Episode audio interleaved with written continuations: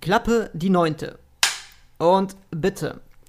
Ja, liebe Freunde, liebe, ja, liebe Freunde und lieber Olsen, ähm, die Neun haben Minas Tirith wieder mal verlassen und alles Neun macht der Juli. Warum macht der Juli alles neun oder neu?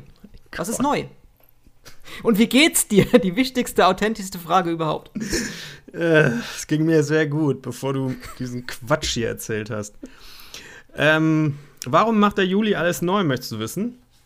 Korrekt. Der Juli macht nur einen Teil neu, wenn man ehrlich ist. Nämlich unsere Verbreitung, beziehungsweise unsere Distribution. Wir haben beschlossen, da wir es nicht auf die Reihe bekommen, euch regelmäßig neue Ausgaben anzubieten, dass wir den Podcast halbnah in der bisherigen Form weiterführen, aber nicht mehr auf einem eigenen Kanal, sondern den jeweils einfach bei unseren Heimatkanälen veröffentlichen. Wir beide betreiben ja Podcasts bzw. Videokanäle.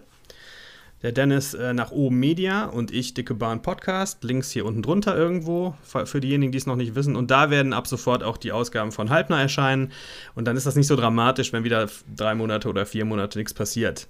Das macht sich irgendwie nicht so gut, wenn das halt ein richtiger eigenständiger Podcast ist und man lässt die Leute so vier Monate warten. Oder, Dennis, was meinst du dazu? Am Anfang habe ich das eigentlich gar nicht so negativ wahrgenommen, bis man irgendwann merkt, dass, ähm, dass irgendwo Geld ausbleibt. Und ich wusste nicht, wo das fehlende Geld auf einmal, wo dieses Loch herkam. Und dann habe ich gemerkt, ah, okay, gut, dann liegt es doch am Halbner-Podcast. Ja, Okay, ich äh, würde nochmal zur ernsthaften Seite der Macht kurz rüberwechseln wollen. Ich merke es daran, dass wir hier Zitate haben heute zum Raten, also ein Zitat vom 23. Februar.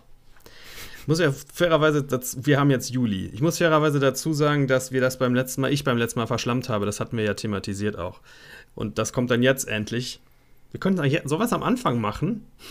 Sehr gerne. Machen wir es doch am Anfang mal. Das ist aber was Neues. Bevor wir nämlich in eine Themenausgabe heute einsteigen mit dem Thema Horrorfilm. Darum geht es heute. Um Horrorfilme aller Art, um die Geschichte des Films und auch so unsere persönlichen Favoriten, beziehungsweise die Filme, die uns da geprägt haben. Das kommt später. Dann machen wir jetzt zuerst ein Zitat. Wieder mal von unserem Freund Lieutenant Dan. Das Zitat lautet, lieber Dennis. Ich mache es mhm. erstmal auf Englisch. Er hat es auf Englisch und auf Deutsch hingeschrieben. Who's your friend who likes to play? Bing bong, bing bong. His rocket makes you yellow, hooray! Bing bong, bing bong. Who's the best in every way and wants to sing the song to say Bing bong, bing bong. Jetzt noch die deutsche Übersetzung. Bitte. Einfach weil sie hier steht. Zum Spielen, wer ist immer da? Bing bong, bing bong. Auf der Rakete Hopsasa. Bing Bong, Bing Bong. Der Beste in der Freundesschar, der macht mit seinem Lied eins klar: Bing Bong, Bing Bong.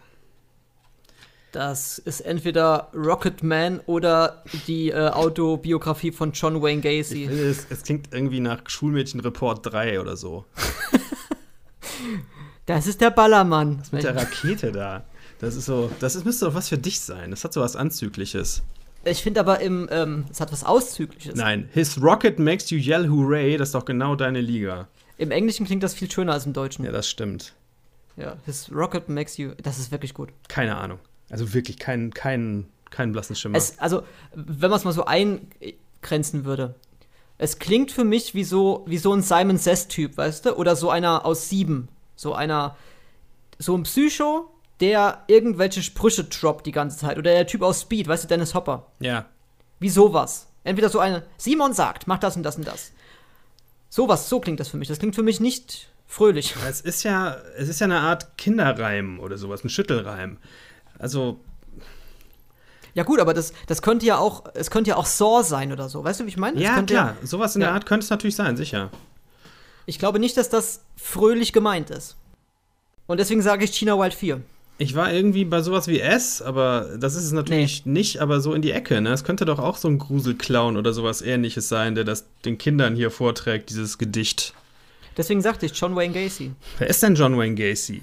Äh, die Inspiration für S. Also, das war wirklich ein Clown, also, in, also ein, ein, echter Clown und der hat, ähm, das war ein Serienkiller-Clown und äh, an ihm oder durch ihn wurde Stephen King is, in, inspiriert, inspiriert ähm, S zu erfinden. Aha. Okay. Ja. Ich bin mit den Serienkillern äh, bin ich im Verzug, muss ich sagen. Ich bin noch nicht so weit gekommen. Nee, also die Autoren von Game of Thrones sind, sind zum Beispiel Serienkiller. Ist da nur einer? Naja, wobei die Serientypen sind dann zwei, aber ich glaube, die, die meisten Leichen hat dann doch George R. R. Martin persönlich auf dem Gewissen. Egal, lass uns noch mal. Ich, ich wüsste nicht, wo ich da ansetzen könnte mit diesem Zitat. Ich kann nicht mal das Alter, also das, so den Jahrgang einordnen. Who's your friend who likes to play Bing Bong Bing Bong? His rocket makes you yell hooray? Bing Bong Bing Bong. Who's the best in every way and wants to sing the song to say Bing Bong Bing Bong? Das könnte auch, das könnte, ah, ich, ich habe das Könnte auch trotzdem gerappt so, sein. Könnte auch gerappt sein, dann ist es Who's your Eight friend who likes to play? Bitch. Ähm, ich, ich, äh, es könnte so ein typisches, auch so, so ein Jack Torrance sein, weißt du?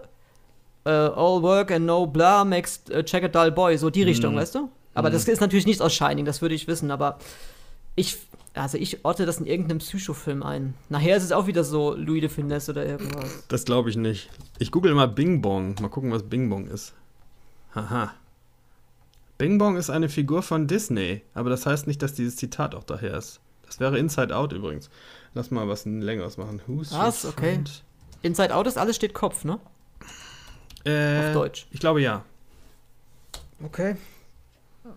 Es ist aber tatsächlich aus Inside Out. Oder? Auch aus The Incredibles. Was denn jetzt? Oh, den habe ich nicht gesehen. Pixar Wiki Forum. Moment. Das ist aus einem Pixar-Film? Ah, scheint so. Wow. The Bing Bong Song is from Inside Out. It is sung by Bing Bong himself. Da bin ich fein raus, denn ich habe Inside Out nicht gesehen. Ich habe den gesehen. Ich habe alles steht Kopf gesehen. Aber ich kann mich daran jetzt gerade nicht erinnern. Ich habe ihn nur einmal gesehen. Habe ich, hab ich den vielleicht auch gesehen? Das Beste am Film kommt im Abspann. Also am, am, in den Credits. Und das ist wirklich richtig gut, was da kommt. Kann man das spoilen oder spoilern? Ich denke, es ist nicht, nicht allzu wild. Es geht ja im Endeffekt um, um Emotionen, die im Kopf wohnen. Ach, das Ding ist das. Das habe ich doch gesehen. Ja, und ähm, ganz am Schluss kriegt man dann, da sieht man so eine, so eine Katze und bei der im Kopf sind wiederum Katzen an so einem Schalthebel im Moni Monitorraum so irgendwie und die Katzen in dem Kopf, die sehen halt diesen Schaltknüppel und spielen halt da mit ihren Pfoten dran rum und hauen so dagegen, ne? Ja. Und in dem Moment, wo die dagegen hauen, sieht man wieder die Katze, in deren Kopf sie sind, wie sie einfach so und so weghüpft, weißt du, wie Katzen halt so einfach so verrückt. Und das ist für mich die beste Szene an dem ganzen Film. Das und der Rocket Song. Okay. Ja, vielen Dank, lieber Dan. Tut uns leid, dass wir es nicht äh, lösen konnten, obwohl das sehr lösbar war, weil großer bekannter Film. Ich glaube, meine Frau hätte es lösen können. Ich bin sicher, es haben einige Leute zugehört, die sich jetzt hier gewunden haben vor Schmerzen. Wie immer natürlich, wenn sie uns zuhören, aber noch mehr jetzt aufgrund unserer Nicht-Lösfähigkeit. vor allem aufgrund meiner Einordnung, äh, was ich vermutet habe, wo das reinpasst. So ich sag mal, fluffige Disney-Viecher oder Massenmörder, ungefähr dasselbe. Ja, aber schön, schönes, schönes Zitat. Und schön, dass es nicht von Marvel war. Nächstes Mal kommt wieder Marvel extra für dich. Bitte schickt bitte. uns weitere Filmzitate. Wir sind jetzt am Ende unserer Filmzitate-Kiste angelangt, haben alles, alles ge gemacht, was da war. Sonst denke ich mir neue, ich denke mir eigene Filmzitate aus für den Dennis und Dennis für mich. Können wir auch machen. Ja, das stimmt. Wenn wir, wenn wir keine Einsendung bekommen, machen wir das ja. Das ist gut, ja. Dennis kennt ja meine Vorliebe zum frühen bulgarischen ähm, Stummfilm, der aber trotzdem Dialoge hat natürlich. Und dementsprechend werde ich da was raussuchen für ihn. Das ist schön. Da freue ich mich drauf. Hm. So, du hast, du hast das Thema heute schon angekündigt. So angeteased. Ich habe es richtig fett angeteased. Man Ja. könnte fast sagen, es, hat, es wäre so eine Art Einleitung gewesen. Gutwillig. Möchtest du noch mal erzählen, um was es geht und Ja. warum? Ähm, ich frage den Dennis nochmal, nicht, dass es hier ähm, Unkleiden gibt. Was ist dein frühester Horrorfilm, an den du dich erinnern kannst? Nicht chronologisch in deinem Leben, sondern äh, also von der Jahreszahl her, den du irgendwann mal gesehen hast. Du hättest, du hast jetzt eine Chance vertan. Du hättest jetzt schon das nächste Zitate-Raten machen können, indem du mich gefragt hättest, was ist dein Lieblingshorrorfilm? Ja, aber das könnten wir ja vielleicht später noch machen. Oder ist, ist das ein Zitat aus einem Film? Das ist ein Zitat aus einem Film, ja. Aus welchem? Aus Scream. Oh Gott. Was ist das für ein Niveau, mit dem ich hier arbeiten muss? Ja, mit mir, das weißt du doch. Ja, aber es wird ja immer so schlimm. Naja, gut, Scream 1 war ja ganz lustig, gebe ich zu. Ja. Und Scream im Heidepark auch Jetzt beantworten Sie mal bitte die Frage. Ja, der erste bewusste Film, an den ich mich wirklich erinnere, den ich auch namentlich benennen kann, war Friedhof der Kuscheltiere 1989. Okay. Ich wollte eigentlich gerne in den 70ern aufhören, mache ich aber trotzdem. Ich habe mir nämlich hier eine kleine Geschichte des Horrorfilms zurechtgelegt, habe mir ein paar Sachen rausgeschrieben und ich äh, mache das aber nicht bis heute, sondern dann, ich würde in den 60er, 70ern aufhören, weil ab da sind die meisten größeren Horrorfilme den meisten Leuten auch bekannt, glaube ich, die, die sich für Filme interessieren. Jetzt so der, die Anfänge des, des Horrorfilms noch nicht so, schätze ich mal, aber später dann doch. Und an der Stelle könnten wir dann in unsere persönlichen Biografien quasi so überwechseln.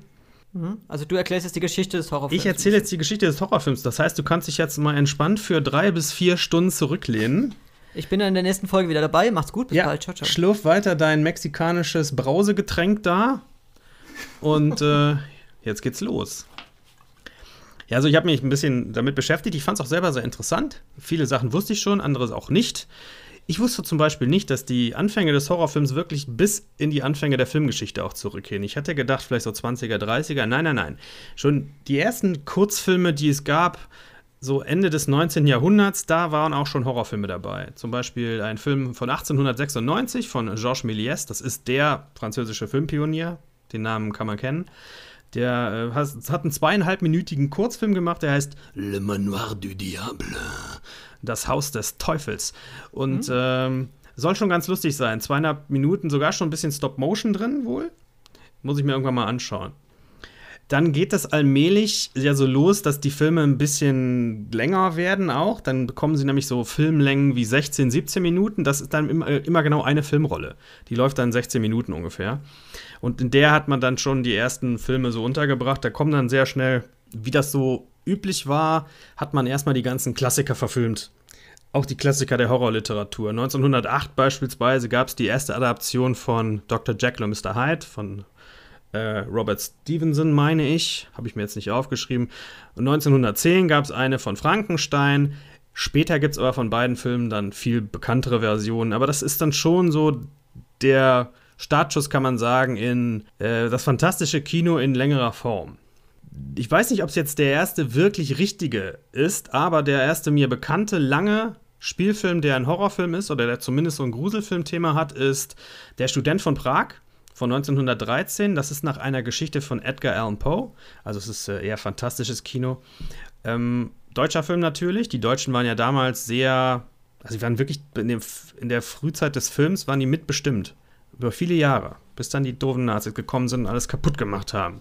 1915 gibt es einen Film, der ist äh, ganz interessant, der heißt Der Golem von Paul Wegener. Der ist fast komplett verschollen, soweit ich weiß. Den kann man heute nicht mehr sehen. Aber davon gibt es dann quasi später eine Art Prequel. Fünf Jahre später, aus, von 1920, der heißt Der Golem, wie er in die Welt kam. Und den Film kann man noch sehen. Der ist komplett erhalten, den kenne ich auch. Das ist so ein interessantes Ding, spielt in der jüdischen Mythologie. Da geht es darum, dass man sich aus Ton eine Art Wesen erschaffen kann mit einer Beschwörungsformel, was dann für einen Sachen macht. Leute umbringen und so.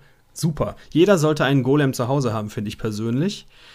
Den kann man auch heute noch sehr gut gucken, den Film. Überhaupt, diese ganzen deutschen alten Stummfilmklassiker, auch, auch die, die nicht mit, nichts mit Horror zu tun haben, ich kann die alle immer empfehlen, wenn man sich zumindest so ein bisschen mit Stummfilmen abfinden kann, sag ich mal. ich weiß, das ist nicht für jeden, aber zumindest so Metropolis oder sowas muss man einfach mal gesehen haben, weil es auch fast 100 Jahre später noch verdammt beeindruckend ist, die Bauten, die die da hatten und die, und die Kostüme und sowas und da kommen wir auch jetzt schon zu. Denn 1920 erscheint ein ganz wichtiger Film für den deutschen Film und auch für den Horrorfilm, der heißt Das Kabinett des Dr. Caligari von Robert Wiene. Das ist so der Startschuss für den deutschen Expressionismus. Das heißt, wilde Bauten, merkwürdige Kameraeinstellungen, irre Kostüme, schräge, schräge Perspektiven, sehr surrealistisch alles. Und das, da kann man vielleicht schon, sogar schon sagen, dass da zum ersten Mal so richtige Filmstilistik Einzug hält. Da heißt die Handlung oft nicht mehr ganz so wichtig, sondern das optische Brimborium drumrum übernimmt ein bisschen das Ruder. Den Film kann ich auch empfehlen, den habe ich auch gesehen, wie überhaupt fast alle dieser Filme, die jetzt hier jetzt erstmal so kommen. 1922, den Film kennt auch der Dennis vom Namen her. Nosferatu, mhm. eine Symphonie des Grauens, oder? Oje. Oh oder, oder was? was? Willst du jetzt von mir was wissen? Ich will wissen, ob du von dem Film Nosferatu schon mal gehört hast. Ach so, natürlich. Das war übrigens sehr despektierlich äh, ausgedrückt. Den kennt sogar der Dennis. natürlich war das despektierlich ausgedrückt. Und weißt du womit? Mit Recht. Ja, mit Recht. Das ist eigentlich schon ein ganz lustiges. Also, A ist der Film fantastisch. Ich habe den mal in einer Aufführung gesehen auf einer Open-Air-Bühne mit so einer Liveband, mit Gitarre und Schlagzeug und Bass. Und die haben das fantastisch vertont. Ähm, der Film ist aber ein, nicht nur interessant, weil er optisch super ist und eine, und eine spannende äh, Inszenierung hat. Und ich finde auch heute noch zwei, drei durchaus unheimliche Szenen, sondern weil das so der erste größere Fall von Urheberrechtsverletzung ist. War die Band Black Sabbath und es wurde zu Ehren des Films eine Fledermaus gegessen auf der Bühne? Nein, aber Black Sabbath ist auch ein interessantes Thema, weil Black Sabbath ist auch der Name irgendeines Horrorfilmklassikers aus den 30ern, 40ern, glaube ich. Weiß ich nicht genau. Hm? Da haben die ihren Namen her. Nee, Nosferatu war folgendermaßen: Das sollte eigentlich eine Dracula-Adaption werden. Also, es war auch eine Dracula-Adaption. Mona und sein Filmteam haben sich gedacht: Ach, Rechte klären, pff, warum? Wir filmen einfach mal. Wir drehen einfach mal Dracula. Und dann hat der Nachlass von Bram Stoker, der zu dem Zeitpunkt schon gestorben war, der Autor von Dracula, gesagt: Ja, so geht's aber nicht, Freunde. Und dann haben die sich gedacht: Ja, gut, dann ändern wir halt den Namen und drei, vier Rollen und das war's. Und das, es ist immer noch die Handlung von Dracula, wirklich eins zu eins aus dem Roman, mit so ein paar kleinen Änderungen, also minimalen Änderungen, wirklich. Und so sind sie dann damals aus der Urheberrechtsklage scheinbar dann rausgekommen. Frech. Ja. Aber einer der besten deutschen Filme ist dabei rausgekommen, also ich will mich nicht beklagen. Bevor wir jetzt nach dem Expressionismus zu den klassischen Monsterfilmen kommen, die da so allmählich schon anfangen, möchte ich noch einen kleinen persönlichen Tipp hier loswerden. Es gibt einen Stummfilm von 1922 aus Schweden, der heißt Hexan. Das heißt Hexen auf Deutsch. Das ist so eine fiktive Dokumentation über die Geschichte der Hexerei mit Spielszenen. Und den habe ich vor einem Jahr oder so zum ersten Mal gesehen und fand den echt leicht verstörend, auch heute noch. unangenehmes Teil auch heute noch anzusehen, kann ich sehr empfehlen. Macht richtig, richtig Laune. So, jetzt sind, wir in, jetzt sind wir in der zweiten Hälfte der 20er. Jetzt kommen wir zum ersten Mal zu den Namen, die man dann auch so ein bisschen mit Horrorfilm assoziiert. Zum ersten Mal gibt es eine Verfilmung vom Glockner von Notre Dame und äh, auch vom Phantom der Oper. Der Hauptdarsteller vom Glockner von Notre Dame, Lon Chaney, ist auch der erste, kann man sagen, der erste richtige Filmsuperstar geworden. Aufgrund dieser Horrorrollen, die er damals gespielt hat. Er hat ja auch ein ziemlich eindrucksvolles Gesicht. Das ist wohl wahr. Das sieht, ja. das sieht äh, ich weiß nicht, auch die Maske von, von ähm, vom, vom Hunchback da, das ist echt, äh, also aus heutiger Sicht natürlich ein bisschen lustig, weil, aber ich kann mir schon vorstellen, dass die, die, die Kinopublikumer damals vor Schreck hinter sich gesprungen sind quasi. Das war ja noch eine ganz andere Art, Filme anzusehen als heute. Man muss sich das ja mal reinziehen. Die Leute waren ja auch Kino noch gar nicht so lange gewohnt. Das war ja jetzt gerade mal, weiß ich nicht, Kino im Sinne von, da kannst du abends hingehen und, und Geld ausgeben für vielleicht 10, 15 Jahre, diese Geschichte. Mhm. Die, die, die, ersten, wenn du diese ersten Aufnahmen siehst oder durchliest, als es da diese ersten Filmaufnahmen gab von dieser Lokomotive, die auf die Leute zufährt und die Leute schreiend aus dem Kino rausgelaufen sind, weil sie gedacht haben, sie werden jetzt überfahren, das kann man sich heute auch nicht mehr vorstellen.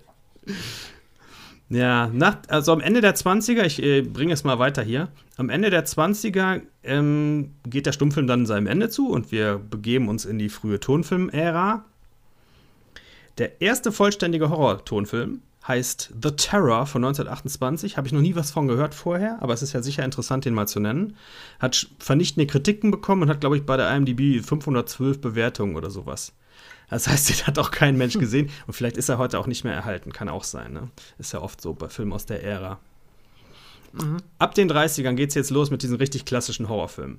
Dracula mit Bela Lugosi, Frankenstein mit. Habe ich gerade vergessen. Triumph des Boris Willens. Karloff natürlich. Ah. Triumph des Willens, auch ein, äh, auch ein stilbildender Horrorfilm. Die Mumie, Der unsichtbare Mann, es gibt einen ersten Werwolf-Film 1935. Das ist ja ganz interessant, weil in diesem Zeitraum halt auch viele, ähm, viele Horrorgenres zum ersten Mal stattfinden, die uns bis heute begleiten. Vampirfilm, mhm. Werwolf-Film. Zombies kommen erst später. Aber solche Sachen hatten damals ihren Ursprung, gibt es ja heute noch und werden auch heute weiterhin in irgendwelchen Variationen gebracht. Natürlich deutlich moderner und auch mehr Mischformen, aber sie sind immer noch da und sind also nicht totzukriegen. Ich ähm, würde noch ein bisschen mit reinnehmen wollen auch den Film Vampir. Das ist so der erste Vampirfilm, der größere, von Karl Theodor Dreyer. Das ist ein Däne, ist auch ein dänischer Film. Von 1932, King Kong kann man auch so mit reinnehmen, von 33, der übrigens immer noch extrem interessant technisch anzusehen ist. Der erste King Kong-Film. Das ist alles Stop-Motion, ne? Jedes, jedes Bild einzeln fotografiert und dann halt äh, die Figuren neu aufgestellt und ein neues Foto gemacht und dann aneinander geklebt. Aber es, finde ich, kann man heute wirklich noch sehen, ohne zu denken, boah, ist das schlecht. Und das, das ist was, was diese Art von Technologie, sagen wir mal, den frühen CGI-Sachen deutlich voraus hat. Denn wenn man die heute sieht, denkt man, meine Güte. Immer practical for CGI. Ja, das, das ist, ist grundsätzlich in der Tat so, ja, finde ich auch. Dann geht das mit dem Horrorfilm erstmal so ein bisschen runter. In den 40ern ist ein bisschen weniger. Es wird aber zum ersten Mal ein größerer Werwolf-Film noch gedreht, The Wolfman, der Wolfmann. Da gab es auch mal ein Remake von mit, ich glaube, Benicio del Toro, kann das sein? Ich denke ja. Ne, von 2005 oder so. Fand ich aber nicht so toll. Und der erste richtige Zombie-Film, I Walk with a Zombie. 1943. Oh, den kenne ich gar nicht. Den habe ich mir mal angesehen vor einer Weile. Den darfst du dir nicht vorstellen wie später George R. Romero Zombies. So mhm. ist das noch nicht. Aber es geht halt schon um Menschen, die von den Toten wieder auferstehen und, und Dinge machen. Also es geht eigentlich, ist eigentlich mehr ein Voodoo-Film als ein, als ein richtiger Zombie-Film, weil das spielt auch auf, auf Haiti und sowas und nachts hören sie die Trommeln aus dem Unterholz und so. Wobei das ja der richtige Zombie äh, Entstehungs-, also das ist ja die eigentliche Zombie-Entstehung. Das, das, ist ja, ja, aus dem Voodoo entstanden. Es kommt aus dieser, aus dieser Mythologie. Und das macht der Film auch ganz gut. Den kann man auch noch ganz sehen. Der ist nicht gruselig, aber der ist ein bisschen, der hat, der hat so eine unangenehme Atmosphäre irgendwie. Das klappt auch heute noch so. Er ist natürlich ultra weiß, ne? Weil dann, dann es wird natürlich aus der Geschichte von irgendwelchen weißen Super-Dudes da erzählt, die da nach Hawaii kommen, äh, nach Haiti kommen und dann da ja, die lustigen Eingeborenen hier, die machen auch ihre witzigen Riten da im Wald nachts und so, die Art, ne? Wo man so aus heutiger Sicht denkt, ach du Scheiße. Johnny Weißmüller. Johnny Weißmüller war dagegen ja schon. Ne, das ist ungefähr dieselbe Liga von, ne, was so kulturelle Aneignung und sowas angeht. Egal. In den 40ern mischt sich der Horrorfilm dann auch oft mit anderen Filmgenres, beispielsweise Film Noir und sowas, kommt alles auf. Und in den 50ern dann, jetzt kommen wir so allmählich in die neue Zeit, in den Fahrfilm ja auch, gibt es dann auch so, in, bei den Filmen jetzt noch nicht, aber dann gibt es ja auch diese postapokalyptischen Alien-Sachen, sowas wie äh, Creature from the Black Lagoon, heißt bei uns der Schrecken vom Amazonas oder der Blob auch ein, auch ein Ding. Geht es ja irgendwie immer um irgendwelche mutierten Viecher, die äh, wie auch immer sie zu diesen mutierten Viechern geworden sind, dann Unheil anrichten und dann später in den 50ern auch noch politische Sachen. Invasion äh, der Körperfresser, furchtbarer deutscher Titel. Invasion of the Body Snatchers, ist ja so eine, so eine Metapher auf die McCarthy-Kommunisten-Hatz-Ära, kann man sagen. Oder auch Them heißt der im Original, bei uns Formicula, warum auch immer. Bei Formicula geht es darum, dass durch fiese Atomtests in der Wüste von New Mexico die Ameisenpopulation gar schrecklich anwächst. Und zwar nicht in der Masse, sondern in der Größe. Also Riesenameisen greifen an, kann man sagen. Formicula, immer super Film, guckt euch den an. Von 54. Ich überlege gerade, so mal kurz off-topic. Command and Conquer, sagt ihr bestimmt was? Ja. Ähm, da gab es doch äh, zu Alarmstufe Rot den DLC Gegenangriff. Und da gab es auch ähm, ich weiß nicht, ob das eine Mission war oder so ein Spielabschnitt, wo du äh, mit deinen Command Conquer Menschen hier gegen äh, riesige Ameisen kämpfst. Ich überlege gerade, ob das eine Hommage ist. Geht auf jeden Fall auf diese, auf diese 50er Jahre Monster-Horror-Filme zurück, ganz klar. Es gab auch mal ein ganzes Spiel, was sich sehr stark an diesen Film angelehnt hat. Das hieß ähm, It Came from the Desert.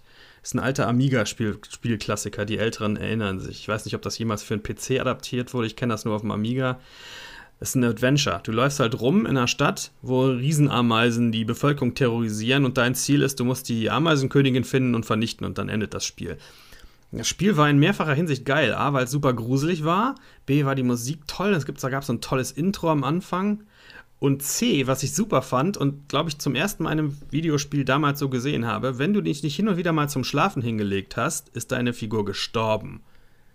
Ah, okay. Das fand ich wirklich so geil. Und das Miese war, wenn du dich schlafen gelegt hast, hast du auch noch Albträume bekommen. Das war auch nicht nett. Ja, super. ja, aber das, das ist. Kleinere Übelwellen. Ja, definitiv. Aber das ist in der Tat ähm, sicherlich auf diese Art von Kino zurückzuführen. Und die finde ich, diese Filme kann man sich auch heute wunderbar immer noch ansehen. Die sind, sind nicht mehr gruselig, aber das ist so, so wunderbare Sonntagnachmittag-Unterhaltung, finde ich. Auch Godzilla, der jetzt auch kommt, 1954. Auch ein politischer Film natürlich, ne? So, dann kommen wir in die. Na, dann schwenkt quasi so die, die Kamera, kann man sagen, von Amerika nach England rüber. Und dann kommt England erstmal wieder ins Spiel seit längerer Zeit mit Hammer, mit den Hammer Studios. und ihren ganzen Billo-Schlock-Horrorfilmen wie Dracula mit äh, Christopher Lee, den kennen ja die meisten, und solchen Sachen. Ähm, da habe ich später auf meiner Liste der Filme, die mich sehr beeindruckt haben als Kind und so, auch noch einen. In den 60ern, wir kommen jetzt allmählich zum Ende, die, die ersten freuen sich, ich weiß, dass das so ist. In den 60ern ähm, gibt es dann Roger Corman, den Namen kennt man ja auch. Ist auch so ein, so ein Horrorfilmregisseur gewesen, der einen Film nach dem nächsten rausgeballert hat. Und der hat dann ähm, diese ganzen Edgar Allan Poe-Filme gedreht. Der bekannteste ist sicherlich Der Rabe mit Vincent Price und Jack Nicholson in einer seiner ersten Rollen. Es gibt aber auch noch fünf oder sechs andere. Es ist so eine ganze Reihe gewesen. Ich glaube, einen im Jahr, vielleicht sogar ein, zwei im Jahr. Es war, war eine sehr beliebte Reihe in den 60ern. Zu den Mischformen fällt mir jetzt gerade noch hier ein, habe ich gar nicht auf dem Titelding stehen, aber da ist ja auch Die Vögel ist auch irgendwann aus der Zeit, Anfang der 60er. Das ist ja auch so eine, ist ja kein reiner Horrorfilm, finde ich. Ist auch wieder so eine Art Mischung aus Krimi und Horrorfilm. Mhm. Aber ein Film, der sehr effektiv, finde ich, zeigt, was man machen kann mit Soundeinsatz. Da bestehen ja viele Szenen wirklich nur daraus, dass die sich in ihrem Zimmer da verbarrikadieren und draußen die Vögel rumterrorisieren. Und wenn du den Ton ausschaltest, dann hast du halt Leute, die ängstlich an die Wand schauen und das gibt dir nicht so viel. Da ist zum ersten Mal, vielleicht nicht zum ersten Mal, aber zum ersten Mal so richtig prominent, würde ich sagen, so Sounddesign in den Vordergrund gerückt worden. Bei diesen, bei diesen Filmen so aus den 60ern. Und dann kommen wir jetzt so allmählich auch schon in den Bereich, wo der Horrorfilm vom klassischen Horror so in den neueren, moderneren Horror reindriftet. Dann gibt es so Filme wie ähm, ähm, Repulsion, heißt Ekel auf Deutsch, von Roman Polanski aus Mitte der 60er. Da geht es um neurotische Zwangsstörungen. Das ist, ich habe das Ding mal gesehen, ich fand das sehr unangenehm anzusehen. Das ist also so, so, so Horror, der, der in der Realität irgendwie mm, fußt und nicht so sehr sich auf fantastische Elemente verlässt. Oder ein toller Film aus der Zeit ist auch The Haunting von 1963. Wie heißt der denn bei uns? Bis das Blut gefriert, heißt der bei uns. Ja, sehr nah am Original. Das ist ein toller Film. Da geht es halt um Leute, die müssen in so einem äh, verwunschenen, wie sagt man denn, verhexten. Es spukt in diesem Schloss da. Da müssen sie sich aufhalten eine Nacht. Und es gibt nichts zu sehen. Nix. Es ist alles Suspense und Geräusche. Ich finde, das ist einer der gruseligsten Filme, die ich je gesehen habe. Damals hat er mich, den habe ich so mit 13 vielleicht zum ersten Mal gesehen, hat mich total begeistert. Weiß nicht, ob der heute noch so aufrecht halten würde. Müsste ich mir eigentlich noch mal anschauen. Ist das die ursprüngliche Version dann von, du weißt, was ich meine? Blümer Noir? Und so? Ja, ja, ja, aber ähm, äh, ist, das ist, glaube ich, auch, ist das auch Bleimänner? Da gibt es doch diesen einen, ach, wie heißt denn der? Haunted, also nicht, nicht Hill House oder, sondern ähm, hier mit, äh, Dings spielt er mit, glaube ich, Jeffrey Rush, oder? Ich weiß, dass es ein Remake von The Haunting gibt. Ich glaube, irgendwann aus den 90ern. Äh, Habe ich aber nie gesehen. Ah, okay. Aber diese beiden Serien, die spielen darauf, weiß ich nicht, ob die da wirklich so dran angelehnt sind. Ich weiß auch nicht genau, ob es eine Vorlage gibt. Ich glaube, es ist eine Romanverfilmung, aber sicher bin ich mir nicht. Haunted Hill heißt der ganz einfach. Ja, Haunted Hill ist was anderes. Haunted Hill ist, glaube ich, der erste Wes einer von den Wes Craven-Filmen von den frühen, oder? Ähm, also äh, Jeffrey Rush spielt eben die Hauptrolle und der ist äh, unterorthodoxer Geschäftsmann, der sein Geld mit einem Freizeit-Horrorpark verdient. Geil. Und der lässt eben, der, also der lässt eben ähm, sich einfallen, äh, er lädt Gäste in ein beklemmendes Horrorhaus ein. Ah. Das könnte dann schon mit deiner Story da. Das ist eine Variante von diesem alten Vincent Price-Film. Ähm, der, der, der heißt auch, glaube ich, House on Haunted Hill oder so. Mhm. Da Vincent Price ist so, ein, ist so ein reicher Typ, der Leute die Leute, wer die Nacht da überlebt in dem Haus oder, oder wer die Nacht durchsteht und nicht das Haus verlässt, bekommt eine Million Dollar am nächsten Morgen. Genau, das, das, ist, das ist eben auch diese Haunted Hill Okay, dann ist, das da, dann, dann, ist das davon ein Remake, ja. Mhm. Den Film gibt es auch. Habe ich den hier auf meiner Liste? Ich bin nicht sicher. Ich habe nämlich jetzt einige auch übersprungen, damit es nicht ganz so trocken wird, wenn ich hier die ganze Zeit alleine vor mich hin doziere. Nee, habe ich nicht. Und so, um mal kurz aufzulockern, Vincent Price hat in diesem Haus übrigens selber auch noch länger gelebt und hatte dann einen Gärtner, der allerdings äh, nur Eisskulpturen gegärtnet hat. Auch im Sommer?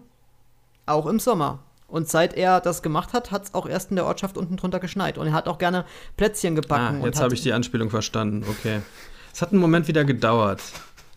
Ich habe schon wieder vergessen, dass der da überhaupt mitspielt, weißt du? Mhm. Also für diejenigen von euch, die jetzt wieder auch keine Ahnung haben, wovon der Typ hier redet, der redet von Edward Scissorhands, Edward mit den Scherenhänden, wo Vincent Price auch mitspielt. Jawohl. Ein Wort noch kurz zu dem Ende der 60er und dann bin ich soweit fertig, weil ab dann geht es halt ja auch über in diese Zeit, wo viele Horrorklassiker existieren, die wir alle kennen. Der erste Horrorfilm, der sich bis heute äh, als wichtiger Startschuss für ein Genre bezeichnen darf, ist natürlich Night of the Living Dead von Georgia Romero. Auch wenn es halt schon früher Zombiefilme gab. Das klassische neue Zombie-Kino beginnt genau da, 1968. Ja, und damit sind wir jetzt quasi an der Schwelle zu unseren Filmchen und persönlichen Erfahrungen angelangt, mein lieber Dennis. Jawohl, jawohl. Okay, ich, soll ich mal einfach erzählen, wie ich überhaupt mit Horror in Kontakt kam? Ähm, also meine erste Erfahrung, es war bei uns eigentlich so, ich habe ja früher in Mainz gewohnt, in Mainz-Hechtsheim genauer gesagt, und wir hatten, also meine Grundschulfreunde, das war quasi ähm, zwei Brüderpaare. Und die haben logischerweise auch Eltern und meine Eltern haben sich mit denen gut verstanden und dann haben wir uns immer mal bei einem von denen getroffen und dann saßen quasi äh, wir fünf Kinder, also die beiden Brüderpaare und ich als, ähm, als privilegiertes Einzelkind. Wir saßen dann da halt äh, irgendwo in einem der Zimmer, das leer stand und haben heimlich irgendwelche Sachen im Fernsehen geguckt, weil die Erwachsenen in der Küche ja äh, tranken. Also das war jetzt kein Saufgelage, aber die haben sich halt unterhalten, wie man es halt so kennt. Und ähm, wir Kinder haben halt Unfug getrieben. Und da gab es mal irgendeinen Vampir-Horrorfilm mit einem äh, Dracula. Ich kann mich aber, ich habe den Film danach nie wieder gesehen und ich weiß nur, es ging um, eine, um ein Schloss mit einer Treppe. Ähm, und ich kann aber auch nicht rekapitulieren, was für ein Film das war. Das war auf jeden Fall so meine erste bewusste Erfahrung mit, mit Horror, wo ich auch wirklich dann Angst hatte. Ähm, und das erste Mal, dass ich einen Horrorfilm wirklich betiteln kann, das war dann tatsächlich damals Friedhof der Kuscheltiere von 89. Da hat mir nämlich ein Schulfreund ähm, gesagt, dass der Film so unglaublich schlimm ist, dass der so schlimm ist. Und ich weiß auch nicht, wie ich an den Film dann drangekommen bin, weil damals war das ja noch nicht so mit Internet und so weiter. Da musstest du halt wirklich Glück haben, dass der mal irgendwann im Fernsehen lief. Und so muss es dann auch gewesen sein, dass ich mir den dann heimlich mal reingezogen habe.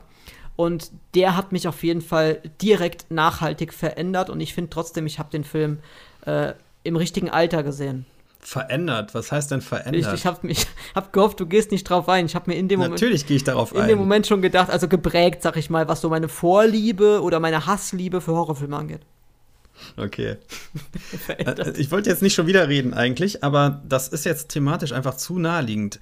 Meine erste Horrorfilmerfahrung ist nämlich gar nicht in Film gewesen, sondern in Hörspielform noch. Mhm. Es gab in den 80er Jahren von Europa, dem großen Kontinent, Hersteller von Kontinenten und ach, diese Schmerzen. warum nur warum? Ich könnte so schöne Sachen mit meiner Freizeit anfangen. Europa war ein Hörspielhersteller, also eine Hörspielfirma. Die haben jede Menge Hörspiele gemacht. Die gibt's, ich weiß nicht, ob es die noch gibt. Die haben auch Horror-Hörspiele gemacht und die kursierten in den 80ern so rum. Und irgend so ein Ding, das habe ich mir mit einem Freund, da weiß ich nicht, wie alt war ich da? Acht oder so. Da haben wir hier im Garten gezeltet in einem kleinen Iglu und haben auf, auf dem Kassettenrekorder dieses Horrorspiel gehört, Horrorhörspiel gehört. Da ging es um, um fliegende Vampire, die angriffen und die Leute aussaugten und sowas. Ich kann mich an den Titel nicht erinnern. Ich weiß nur, dass ich anschließend wirklich eine Woche lang bei meiner Oma im Bett geschlafen habe, weil ich so verängstigt war. Das war der kleine Vampir auf dem Bauernhof. Der kleine Vampir dreht durch. genau. Jetzt neu. ja, also und dann, das, das passt aber auch ganz gut dazu. Ähm, meine erst, mein erster richtiger Horrorfilm, an den ich mich bewusst erinnern kann, war von diesen besagten Hammer Studios. Wie gesagt, die haben so das ist so B-Film-Kram. Man kann ihn heute immer noch gut gucken, diesen B-Film-Kram, aber es ist halt schon, man sieht das so an den Schauspielern und am Drehbuch, ist halt alles so ein bisschen, ja, so 70 Prozent von dem, was man machen könnte. Das äh, reicht halt für den schnellen Thrill zwischendurch. Und äh, der erste Film da, der mir einfällt, der mich wirklich richtig verängstigt hat, war äh, Das schwarze Reptil, im Englischen nur The Reptile klassischer Gruselfilm dieser englischen Gothic-Horrorschule, wirklich. Es spielt auch im 19. Jahrhundert. Es geht um so einen Typen, der ein Haus erbt auf dem Land. Da zieht er da mit seiner Frau hin und in der Nähe ist ein Schloss. Und die Eingeborenen, habe ich, das, hab ich das gesagt? Die Eingeborenen, die, ein, die, die anderen Einwohner des Ortes sagen schon, geht nicht zu dem Schloss, da stimmt was nicht. Also so richtig geil, ne? so richtig klassischer Horror, wo man gewarnt wird von den Leuten, irgendwo nicht hinzugehen. Und natürlich können die es aber nicht lassen, da hinzugehen. Und äh, ich will es gar nicht so sehr spoilen, aber in dem Schloss wohnt ein Mann und der hat eine, mh, hm, sagen wir, ein interessantes Hobby. Es, gibt, es ist ein Monsterfilm ne, im weiteren Sinne. Und das ist das Monster, wenn du es dann mal siehst, macht einen fertig. Hat mich als Kind total fertig gemacht. Ja, das war toll. Habe ich mir als Erwachsener nochmal angesehen. Es funktioniert als Erwachsener natürlich nicht mehr ganz so gut. Da denkt man aber, da denkt man aber dann anders, ach guck mal, diese Maske, wie charmant und so. Das haben sie aber toll gemacht damals. Sowas denkt man dann. Ich habe mir gerade gedacht, in meinem Hirn, du weißt, wie mein Hirn funktioniert mittlerweile. Nein, ich, ich will es auch nicht. Ich, ich, ich habe es immer noch nicht durchschauen können. Ich habe auch aufgegeben. Ich helfe dir. Ich habe mir gerade gedacht, man muss ja heutzutage aufpassen, dass man auch alles Mögliche richtig gendert. Und ich habe mir gerade ja. gedacht, in dem Moment, wo du sagst, die Eingeborenen, ob das dann Johnny Weißmüllert war. Die Eingeborenen, meinte ich natürlich. Die Eingeborenen. Eingeborenen. Mit Stern. Ja. Okay, sehr schön.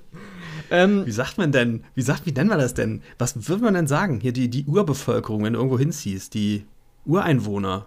Klingt auch nicht viel besser als Eingeborenen. Ich weiß nicht, was man sagt. Ich finde also, ja, man liest heutzutage in Büchern noch ganz oft die Schwarzen und so. Und da denkst du dir immer noch, darf man das überhaupt noch? Ich weiß, weiß keine Ahnung. Ich find's ja, das ist inzwischen schon wieder diskutabel, aber da müssen wir jetzt hier im Podcast nicht drüber nee, sprechen. Das ja, es ist, ist, schwierig geworden. Ja. ja. da kommen wir dann dazu, wenn wir den Film äh, Us oder Wir thematisieren. Ja. Ich frage mich jetzt, ob ich erstmal über meine ganzen Filme reden soll, die noch weit vor deinen sind. Ja, mach das, mach das ruhig. Also, ähm, wir kommen jetzt schon in die Richtung mit deinen persönlichen Kontakten, ne? Meine persönlichen Kontakte ins Horror-Business meinst du? Ja. Ja, nee, ich wollte jetzt hier, ich habe halt noch etliche Filme, die vor deinem Film 1989 da sind. Aber ich weiß nicht, ob ich die jetzt einfach alle so wegballern soll. Das finde ich irgendwie auch nicht richtig. Wir machen das abwechselnd. Erzähl du mal deinen nächsten und dann mache ich wieder einen. Mein nächster ist denkbar langweilig. Also, wenn man die erste Nennung bedenkt, das wäre dann 1990 Stephen Kings S. Oh, interessant. Ja. Ich habe damals schon eine Liebe für Stephen King entwickelt, auch für Stephen King Bücher, aber die bezog sich eigentlich mehr darauf, dass ich an den Büchern gerne gerochen habe. Ich bin ja so ein, so ein extremer Haptiker und so, ich habe so ein Spleen, dass ich äh, auch gerne an Dingen rieche. Wenn ich mir eine neue CD kaufe, an dem Booklet rieche oder an, an Zeitschriften. Ich lese ja die Foto digital zum Beispiel oder Digitalfoto und ich liebe den Geruch von einer frischen Zeitung. Hashtag bezahlte Werbung. Ja. Ähm, auch von den ganzen Filmen, die wir jetzt genannt haben. Ähm, genau, also ich, ähm, deswegen finde ich es auch toll, Bücher einfach in der Hand zu halten, weil ich mag einfach das Gefühl. Und ich habe damals schon eben so eine, so eine ästhetische Liebe für Stephen King entwickelt, sowohl von den Büchern als auch von den Filmen. Und äh, ja, bis heute. Ich bin bis heute großer Stephen King-Fan. Deswegen sind natürlich Friedhof der Kuscheltiere und S2 äh, sehr logische Antworten von mir. Jetzt würde ich einwerfen wollen, dass S ein Fernsehfilm ist und viel, viel billiger aussieht als Friedhof der Kuscheltiere. Ist dir das damals ja, egal gewesen? Äh, ja, das war mir äh, deutlich egal. Friedhof der Kuscheltiere habe ich auch damals schon als den heftigeren und seriöseren Film äh, wahrgenommen. Es natürlich der buntere Film, wobei es äh, damals schon für mich so eine Tür geöffnet hat in das, was später auch mit zum Beispiel Stand By Me und den Goonies weitergeführt worden ist, nämlich dieses schöne Gefühl von amerikanischem Sommer als Teenager. Mhm. Als die Welt noch in Ordnung war, außer dass es einen Clown gab, der Kinder gefressen hat. Aber bis auf diese Tatsache war die Welt noch in Ordnung. Es gab zwar die Bullies, die einen geärgert haben, aber es war einfach dieses geile Gefühl von, ähm, Endless Summer, von Sommerferien, von Zusammenhalt innerhalb der Gruppe und so. Und das, das sind ja Filme, die eben die Goonies und Stand By Me und es alle verbinden. Da fällt mir gerade ein, unabhängig vom Thema, das habe ich mir gar nicht aufgeschrieben, aber mit dem Gefühl spielt ja E.T. auch ein bisschen rum. Mhm. Das spielt ja auch im Sommer. Mhm. Und der Film hat auch schon leichte Horrorfilmanteile, zumindest am Anfang. Ja. Nachts, im, nachts im Wald, man weiß nicht so richtig, was da vor sich geht. Dann tauchen da so Männer mit Taschenlampen auf, dann ist irgendwas im Gartenschuppen oder auch nicht. Das, das sind Horrorfilmelemente, die fand ich damals schon reizvoll, ohne das verstanden zu haben, warum. Oder, oder dass ich das reizvoll finde. Ist ja auch wie bei, bei Science zum Beispiel. Also der, der Moment, wo Drew Barrymore und hier der, der, der später mal in den ganzen äh, Spuk in Hillhausen, Spuk in Bly Manor mitspielen sollte. Wie heißt er denn? Thomas Richard? Richard Thomas? Thomas irgendwas? Thomas Henry? Thomas Henry. Der den kleinen Jungen bei E.T. spielt. Der spielt ja jetzt bei diesen ganzen Spuk in Hillhausen, Spuk in Bly Manor mit. Ist das so? Ist so. Interessant. Mhm. Wusste ich nicht. Wenn du es weißt, erkennst du das Gesicht auch eindeutig raus. Also er und ja. Drew Barrymore, seine Schwester, wenn die quasi ähm, draußen in, diesem, in dieser Gartenlaube dann auf E.T. treffen, das ähm, hat ja auch ziemlich viele Anleihen zu Science zum Beispiel mit Mel Gibson. Und das ist aber auch ein sehr gruseliges Element. Science ist eh ein Horrorfilm, finde ich, mehr als ein Science-Fiction-Film. Ein sehr guter Horrorfilm sogar. Finde ich auch. Diese Szene mit dieser Küchen, dieser Küchenkammer da. Ja. Oh, dass ich dran denke, wird mir super Idee einfach. Wo man das erste Mal auch das Viech da vorbeihuschen sieht. Das, Das ist auch super. Auf, diesem, auf diesem Video da aus Brasilien oder so, ne? Genau. Wo die das im Fernsehen sehen. Ja, das ist auch toll. Ja. Kommen wir vielleicht später nochmal drauf. Ähm, dann würde ich jetzt nochmal einen älteren Film nehmen, der noch nicht so 100 pro Horror ist, aber einer von diesen Filmen, die so auf der Grenze sind. Rosemary's Baby. Den habe ich auch zum ersten Mal gesehen, da war ich vielleicht, ich weiß nicht, 10 oder sowas. Den hatte mein Vater hier auf Video. Ich, ich würde den heute keinem Zehnjährigen zeigen, ehrlich gesagt. Ich weiß nicht, wahrscheinlich habe ich ihn einfach angeguckt, nehme ich mal an. Ohne elterliche Aufsicht. Das ist so ein Film, und ich würde den auch gerne mit dem nächsten zusammen nennen, von 73, Der Exorzist.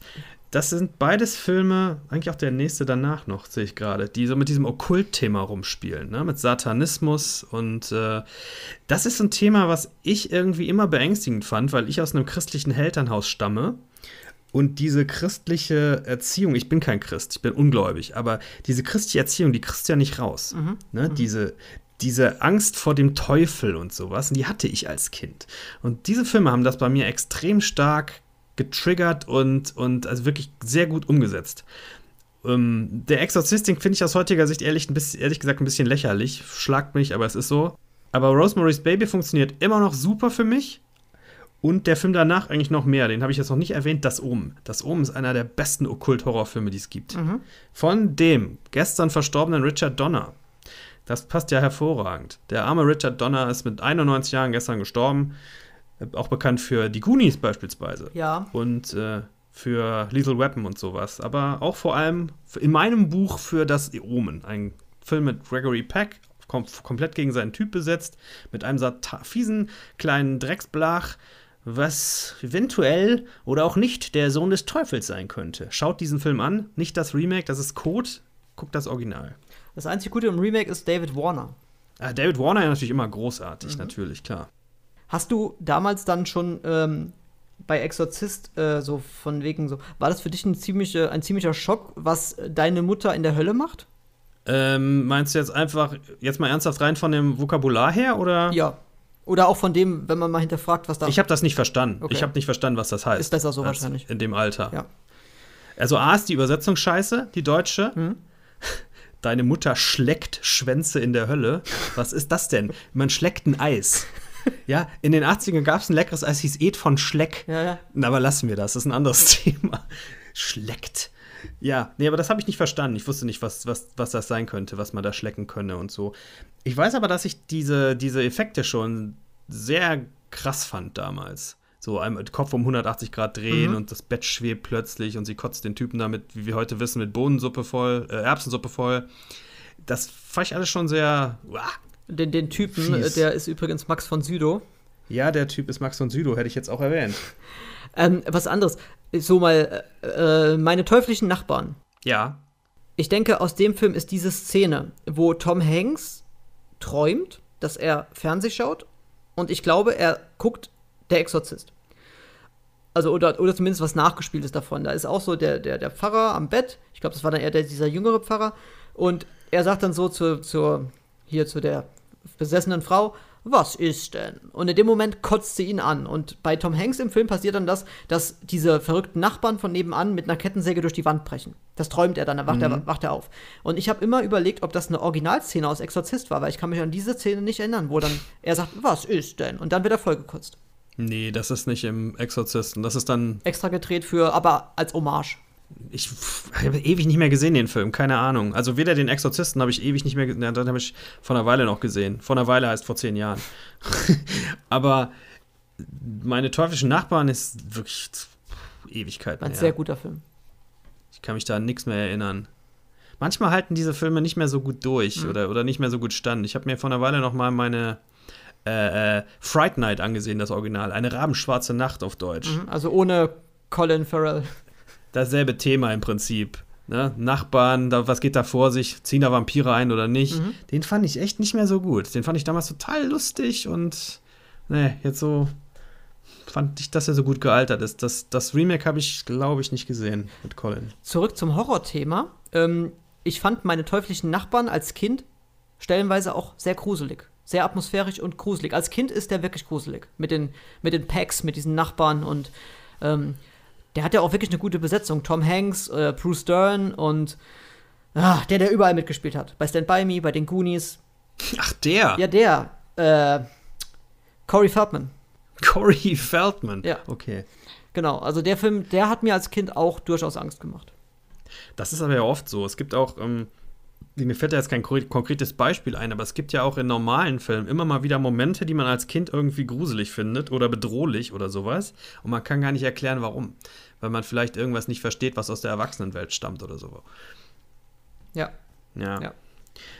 Der nächste Film von meiner Liste wäre, jetzt sind wir bei Filmen, die ich nicht als Kind gesehen habe, ehrlich gesagt, sondern erst später, die aber jetzt halt so chronologisch da kommen würde.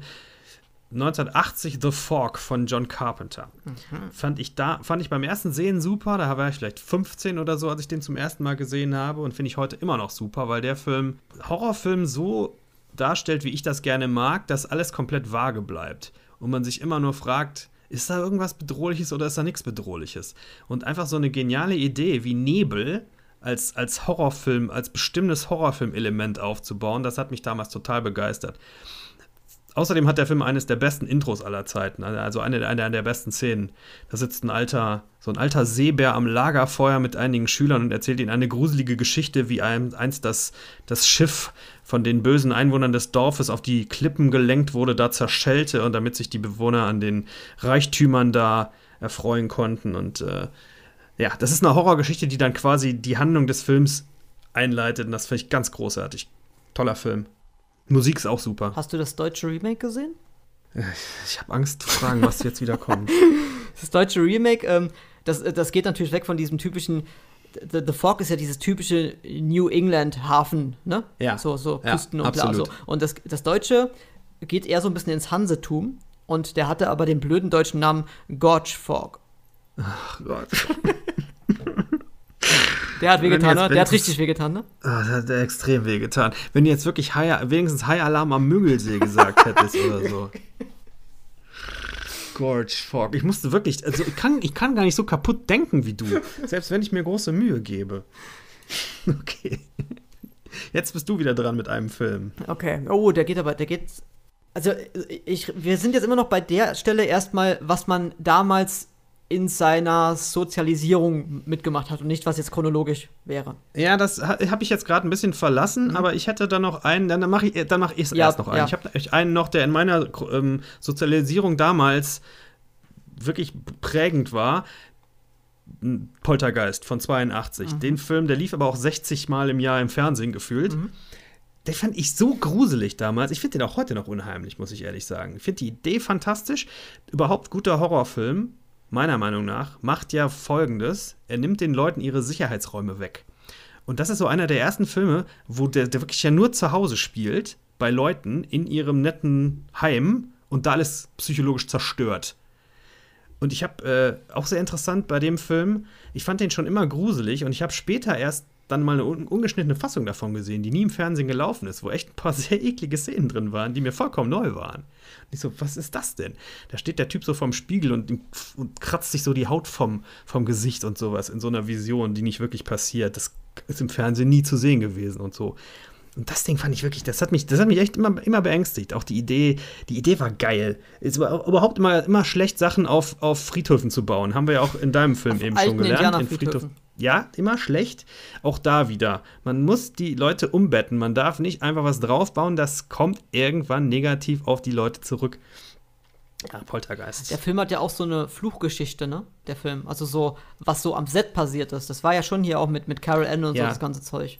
Davon habe ich auch gehört, mhm. ja, dass der Film, dass die Dreharbeiten irgendwie so eine, hm, weiß nicht, ob das so selbstvollfüllende Prophezeiungen waren, aber es sind jede Menge Sachen passiert, die irgendwie ins Reich des Übernatürlichen passen könnten mhm. oder auch nicht, wie man es sehen möchte. Nun denn, wo geht's weiter?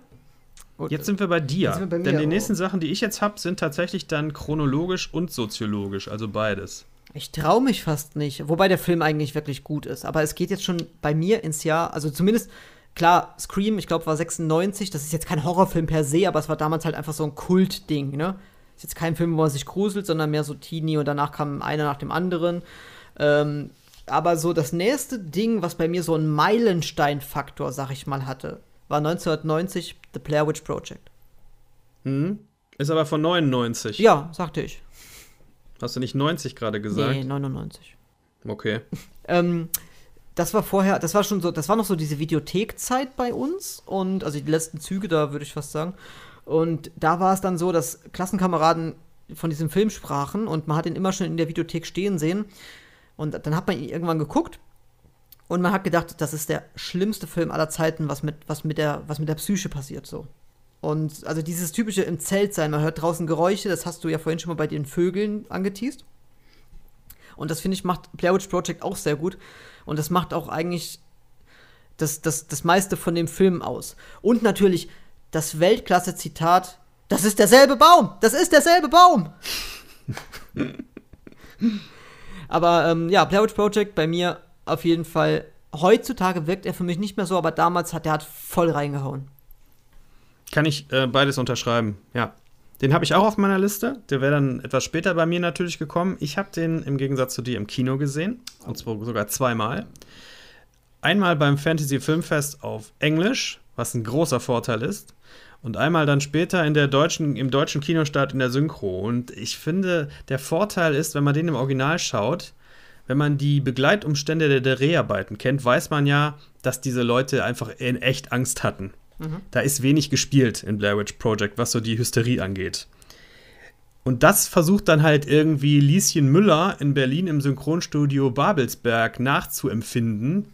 Klappt halt nicht. So. Deswegen finde ich die deutsche Synchro von Blair Witch Project eine der schlechtesten, die wir überhaupt haben in Deutschland. Aber du kannst es halt auch nicht anders machen. Ich fand den Film im Kino jedenfalls beim Fantasy Filmfest extrem beängstigend, wirklich extrem beängstigend. Und ich, ich finde A super, dass du absolut nichts zu sehen bekommst. Das ist alles nur in deinem Kopf, was in diesem Film passiert oder auch nicht passiert. Mhm. Dann hatten die das natürlich zum ersten Mal interessant mit so einer viralen Kampagne eingeleitet, mhm. dass sie das Gerücht gestreut haben, dieser, äh, diese Ge äh, Geschehnisse, die im Film zu sehen sind, seien passiert und es gäbe da auch eine Dokumentation drüber. Die ist dann irgendwie ein halbes Jahr oder so vorher auf einem, irgendeinem amerikanischen Sender gezeigt worden. Die ist natürlich von denselben Leuten gedreht worden, die den Film gemacht haben. Habe ich auch gesehen, auch super, kann man auch sehr empfehlen. Ähm, aus persönlicher Sicht auch noch sehr spannend fällt mir ein, ich äh, habe damals im Haus von meinen Eltern gelebt und das Haus von meinen Eltern ist am Wald. Du kommst halt aus dem Kino nach Hause, es ist dunkel, hast diesen Horrorfilm gesehen und vor deinem Fenster wogen sich so die Bäume da hin und her. Das war eine unangenehme Nacht irgendwie. Ah, super Film, wirklich. Dann wäre doch geil gewesen, wenn jetzt dann äh, jemand, der zu dem Zeitpunkt zu Hause ist, du kommst rein und dieser jemand steht einfach so mit dem Rücken zu dir in der Ecke. Ich hätte gut gefunden, wenn einer so ein bisschen Kinderlachen eingespielt hätte vom Band. Das finde ich tatsächlich auch eine der gruseligsten Szenen. Das klappt heute nicht mehr so für mich wie für dich auch. Mhm. Aber damals fand ich ja wirklich sehr, sehr gruselig. Die Vorstellung, du wachst da mitten im Dunkeln auf und hörst so Kinderlachen im Wald. Und, und, das war, wie man ja dem, dem, äh, dem Audiokommentar dann auch entnehmen kann, das war ja so eine Szene, die wussten die Schauspieler auch nicht. Die sind einfach nachts verängstigt worden von ihren Regisseuren, die ihnen nur gesagt hat, schlaft da im Zelt. So, mhm. das ist eure Regieanweisung. und dann haben sie sich da mit den Lautsprechern irgendwo auf die Lauer gelegt und sowas. Und äh, ja, also ich glaube, es hat schon seinen es hat schon seine, also man kann schon nachvollziehen, warum die beiden danach irgendwie nichts mehr gerissen haben. Das war so ein, so ein One-Trick-Ding und ich glaube, danach haben auch Schauspieler gesagt, mit euch arbeiten wir nicht. Könnte ich mir vorstellen. Ein One-Trick-Pony? Ein One-Trick-Pony, eine Nebelkerze. Ja. Das Wort Nebelkerze habe ich jetzt in Bezug auf, äh, auf äh, Xavier Nolan, nein, Xavier Nolan nochmal gelesen. Das hat mir ganz gut gefallen. Egal, anderes Thema. Ich erzähle mal eben von zwei Filmen, die ähm, für mich total wichtig waren, die in zwei verschiedenen Jahrzehnten stattfinden, aber beide in meiner Schule, in meiner Schullaufbahn. Ähm, und dann wirklich komplett weg von dem Horror, von dem wir gerade geredet haben. In deiner Schullaufbahn? In meiner Schullaufbahn. Kommt jetzt Schul doch nochmal Triumph des Willens. Jetzt kommt, nein, jetzt kommt Tanz der Teufel. Uh. Also ja, eigentlich Evil Dead. Dieser Film dem ging ein legendärer Ruf voraus. Der war zu dem Zeitpunkt in Deutschland beschlagnahmt, Mitte, Mitte Ende der 80er. Verbot. Also ja, Ende der 80er. Da war ich so 14 oder so, als ich den gesehen habe, 15. Es gab aber natürlich eine kopierte VHS-Kassette, die so rumging. Und man hat die dann auch noch mal kopiert und die war so 20 Mal kopiert. So sah es dann halt auch aus optisch, VHS. Trotzdem hat es gereicht, um einen unglaublich krassen, brutalen Film zu sehen, der mich auch wirklich so ein bisschen in die Magengrube geschlagen hat damals. Interessanterweise in dem Alter habe ich die, die äh, ironische Ebene, die in dem Film drin steckt, kein Stück gesehen. Nichts, null. Ich habe nur die Gewalt gesehen und den Horror. Ich überlege gerade, ob dieses häufige Kopieren vielleicht sogar der Immersion zugänglich war. Könnte schon sein. Also es hat auf jeden Fall, ich glaube, man darf da auch wirklich nicht unterschätzen, diesen, diesen Aspekt des Verbotenen, des Verruchten. Oh, wir haben hier einen Film, der ist eigentlich nicht erlaubt. Mhm. Zu hart für Deutschland und so. Ne? Mhm. Da ist man ja als Kind oder als Jugendlicher ist man ja direkt ganz anders dann neugierig. Und ich glaube, ehrlich gesagt, mit demselben, mit derselben Methode machen die das heute noch. Wenn die zum Beispiel irgendwelche drittklassigen Horrorfilme mit so einer ab 18 Freigabe vergeben oder so keine Freigabe draufschreiben. Die Filme haben wenn die die vorlegen würden, würden wahrscheinlich eine 16 Freigabe bekommen, aber man schreibt einfach keine Freigabe drauf, macht so ein rotes Logo drauf, dann denken die Gore-Bauern, geil, ey, das ist zu hart, das ist bestimmt fast verboten worden, das gucke ich mir an. Ja, ähm, die Bodenklappe hat mich nachhaltig geprägt. Nicht verändert? Nicht ver doch verändert auch. Da, da, das fand ich ganz schlimm, wenn diese Fratze da unten rausguckt und so. Das fand ich wirklich. Jetzt heutzutage, wie du schon gesagt hast, ist der Film eher Klamauk, aber damals nicht. Damals hat mich da, also damals hat mich da echt Angst gemacht. Da sind aber auch so einfach so drastische plastische Effekte drin, finde ich. Ja. Also die, die, diese, diese Szene mit den Daumen in die Augen beispielsweise. Ugh. Weiß ich noch genau, wie ekelhaft ich das als, als, als Jugendlicher fand. Das ist auch, ja, das ist halt sehr früher Gore. Ja, in der Tat. Wobei ich jetzt im Zuge dieser Recherche zu der Horrorfilmgeschichte gelesen habe, dass Splatter schon bis in die 60er Jahre zurückreicht. Ich hätte gedacht, dass es vielleicht so Ende der 70er angefangen hat. Nein, gibt es auch schon in den 60ern tatsächlich. Sicher, dass das Splatter war oder war das einfach. Ja, war Splatter. Nein, es war Splatter. Und der Name, der Name, der da genannt wurde, war Gershel, Herschel Gordon Lewis. Den kennt man ja so. Gorschel. Gorschel, Herschel, Schloddel, Ah, ich dachte, okay. okay, okay, ja, komm, das, was ich sagen will, ist nichts Vernünftiges. Ist okay. Da sind wir jetzt auch mit, mit, äh, mit Braindead. Zu Braindead wollte ich eigentlich gekommen sein, ah. weil das der zweite Film ist die, aus dieser Hacker, Schnetzel, Splatter, Matsch und so Liga, den ich dann aber irgendwie viele Jahre später kennengelernt habe, aber auch noch zur Schulzeiten. Und der hat mich auch total maßgeblich geprägt, weil das war dasselbe in lustig. Peter Chekhov. Peter Jackson in seinem besten Film. Keine Ahnung. Das könnte man wahrscheinlich lange drüber diskutieren. Ja, der Hobbit ist Aber besser. das Ding war, war auch damals in Deutschland krass runtergeschnitten, konnte man hier überhaupt nicht bekommen, ungeschnitten. Und dann habe ich die, die tolle Idee gehabt, ich könnte ja mal den Inhalt meines Wagens gegen eine ungeschnittene Fassung von Braindead tauschen. Ja. Es war folgendermaßen, ich war mit, okay. mit Freunden im, in Holland im Urlaub und wir sind nach Amsterdam gefahren und weil wir zu geizig waren, Geld für ein Parkhaus auszugeben, haben wir auf so einem dubiosen Parkplatz hinter dem Güterbahnhof geparkt. Keine gute Idee, wie sich herausstellen sollte. Denn als wir wiederkamen und mein guter Kumpel und ich, wir hatten beide Horrorfilme in einem dieser Horrorfilmgeschäfte da gekauft, wo du ungeschnitten alles kaufen konntest in Holland damals. Er hatte Evil Dead 2, ich hatte Braindead gekauft. Auto aufgebrochen, alles weg. So. Ich weiß nicht, ob das ein lohnenswerter Tausch war, aber ich habe diese Braindead-Kassette hier, VHS, jahrelang wirklich tot gespielt. Also war zumindest in der Nostalgie was wert. Ja, und du hast eine, gut, schöne Erinnerung daran, aber Amsterdam war bestimmt schön. Doch, es war, ist ja schon eine schöne Erinnerung. Ich meine, das war halt damals eine super stressige Situation natürlich. Mhm. Ich war da 19 oder sowas, erste Mal Auto aufgebrochen, ist mir noch zweimal passiert danach. Irgendwann kriegst du eine Routine. Das erste Mal Auto aufgebrochen. Ja, das ist mir noch zweimal passiert. Also beim dritten Mal denkst du, ja, komm, ey, müsst ihr immer die Fensterscheibe einschlagen, weil du hast dann noch Wochen später diese scheiß Glassplitter irgendwo. Könnt ihr nicht einfach aufbrechen, Radio rausholen, komm, Mensch. Das war aber auch die alte Zeit. Ach, ne, stimmt, Radio rausholen, hat, ja, das war. Das war die Zeit, wo es sich noch gelohnt hat, CD-Radios zu klauen und sowas. Da kannst du ja heute. Ne, heute macht das keinen Sinn mehr, weil die eh alle verkleidet sind und so. Tolle Zeit, ja. wenn man dann, vor allem, wenn man dann so. Es gab ja die fest eingebauten und es gab ja aber auch die Dinger, die, wo man sich ein neues CD-Radio kaufen konnte und dann konnte man das selber so in diese Schiene reinschieben. Ja, richtig. Oh. Hat bei mir so gut wie nie funktioniert. Nee, bei mir auch Dieses einfach mal eben so reinschieben. Auch wenn Leute gesagt haben, das kannst du da einfach so reinschieben. Nein, das konnte man da nie einfach so reinschieben. Hast du schön man brauchte immer so einen ausgedrückt. speziellen, so einen speziellen Schlüssel Genau. oder so ein Metallding, wo man irgendwelche Ösen so wegdrücken musste mit. Und man musste ja auch Ja. noch alles verkabeln, das war ja auch. Ach ja. Ja, aber da hatte man ja, also ich, ich bin ja bei sowas grob, grob unbegabt. Ich hatte ja zum Glück immer Leute, die sowas konnten und auch gerne gemacht haben. Das war jetzt weit vom Thema weg. Es ist eigentlich ein schöner Holland-Urlaub gewesen. Also diese Situation war irgendwie scheiße, klar, aber im Großen und Ganzen war es ein schöner Urlaub. Ja, Braindead war das von meiner Seite. Mhm. Jetzt bin ich in den 2000ern, jetzt kommen wir wahrscheinlich übereinander. Ja, wobei ich jetzt schon wieder, je nachdem, was bei dir jetzt kommt, weil ich bin beim nächsten Film bei 2007. Wo bist du denn jahreszeitlich? Ich bin bei 2002. Ah, das, das könnte das schon Science sein? Nein. Nein, Science ist ehrlich gesagt auch ein Film, der da reingehört hätte in die Reihe, wenn ich drüber nachdenke. Science ist, glaube ich, ein bisschen später. Der, war, der, war, der, der muss 2.2 oder 2.3 gewesen sein. so früh? Tendenziell 2.3? Ja, ja, der war, der war schon so bald. Nee, es ist ein anderer Film. Es ist, äh, es ist das Remake eines japanischen Horrorfilms. Der Horst. Was? The Host. Nein. The äh, Ring, natürlich. Richtig. Richtig. Der Film, aus irgendwelchen Gründen finde ich das amerikanische Remake bis heute deutlich besser als das amerikanische, äh, das, das japanische Original. Mhm. Der macht irgendwas mit meiner Psyche, dieser Film.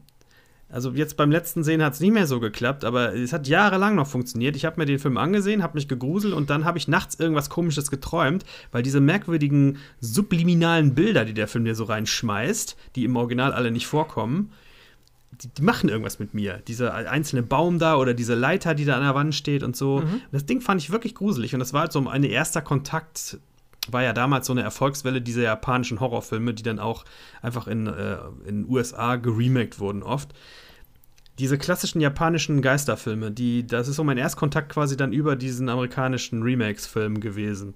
Ich finde die heute auch immer noch ähm, ziemlich gruselig, die Dinger. Bei mir brauchst du ehrlich gesagt nicht viel mehr als irgendein Kind mit langen schwarzen Haaren, was auf einen zugelaufen kommt und ich lauf schreien aus dem Zimmer. Also dann ist er abgehackt, ne? So. Ja, genau, genau. Doch die Szene bei The Ring, wo die am Schluss aus dem Fernseher raussteigt. Ja. Boah, Ja. schrecklich. Aber das war ja dieses ganze Ding, dieses ähm, hier äh, Ringu und The Crutch und sowas und Ja. ähm, Dark Water, kennst du den auch? Ja, habe ich auch gesehen. Ja. Und zwar beide Versionen auch. Genau. Ähm, äh, der lustigerweise ist ja das gleiche so mehr oder weniger später passiert im in irgendeinem Hotel in wo ist Death Row, LA? Der also dieser Death Row Records? ja, du, der das auch, aber Death Row ist ja wirklich so eine so ein Straßenstrich hätte ich fast gesagt, so ein, so ein Straßenzug. Ähm, Ich kenne Death Row nur als ein- allgemeine Bezeichnung für die Todestrakte in allen amerikanischen Gefängnissen. Ähm, ja, aber De Death Row ist tatsächlich auch, also es gibt, wenn ich jetzt nicht lüge, ne? Also in LA ist das, glaube ich. Und da gab es dieses Hotel, da gibt es auch aktuell eine Netflix-Serie zu. Äh, und da ist eine ähnliche Story passiert. Also in dem Hotel ist eh schon Gruseliges passiert, aber ähm, da ist wirklich eine Frau verschwunden und die ist dann oben auf dem Dach in dem Wassertank gefunden worden. Geleicht. Hm. Und das war ja auch die Story von Dark Water im Endeffekt. Ja, vielleicht war das so ein Copy-Killer oder sowas, der den Film gesehen hat und dann gedacht hat, das stelle ich mal nach. Ja, so wie Anneliese Michel. Oh. Ähm, ja. Äh, das kann gut hinkommen, aber ich muss auch sagen, ähm, übrigens, Science ist 2002 tatsächlich. Und ähm, ich finde es gerade ein bisschen schändlich von mir, dass ich wirklich äh, Ring vergessen habe, weil das war auch so ein, so ein Meilenstein. Ich, ich, ich denke immer so ein bisschen in Meilensteine. Wo ist so ein Horrorfilm, der dein Horrorempfinden auf ein neues Level nimmt? Oder auf ein so wie zum Beispiel Paranormal Activity dann später, der kommt später auch noch. Und ab Ja, dann gab es ja ganz viele Filme in dieser Art. Und so war es eben bei, bei Ring auch. Da, da zählt ja dann alles mit rein. Also ganz viele Filme bauen ja auf diesem Ring-Ding auf, ob das jetzt sowas wie, keine Ahnung, Dead Silence ist oder Mirrors oder alle möglichen Filme, wo es darum geht, dass äh, irgendjemand von einem Geist terrorisiert wird und dann denken sie, oh, wir müssen die Gebeine finden und müssen den Gebeinen ewigen Frieden geben und dann, ach, alles gut, der Fluch ist gebrochen und kurz vorm Abspann stirbt dann doch wieder jemand, weißt du? Mhm. So war's. Richtig. Ja, Für mich war das damals auch ein sehr interessanter Film, den habe ich mit einer, ich kann mich nur noch an eine Begleitung erinnern, ich glaube, wir waren zu dritt, ähm, jedenfalls mit einer guten Freundin damals im Kino gesehen. Und das war so ein Film, die haben, die haben ihn schon in der Spätvorstellung geschaut, aber dann wollte keiner von uns anschließend nach Hause gehen. weil wir irgend, echt, das hat uns wirklich sehr ge geängstigt alle.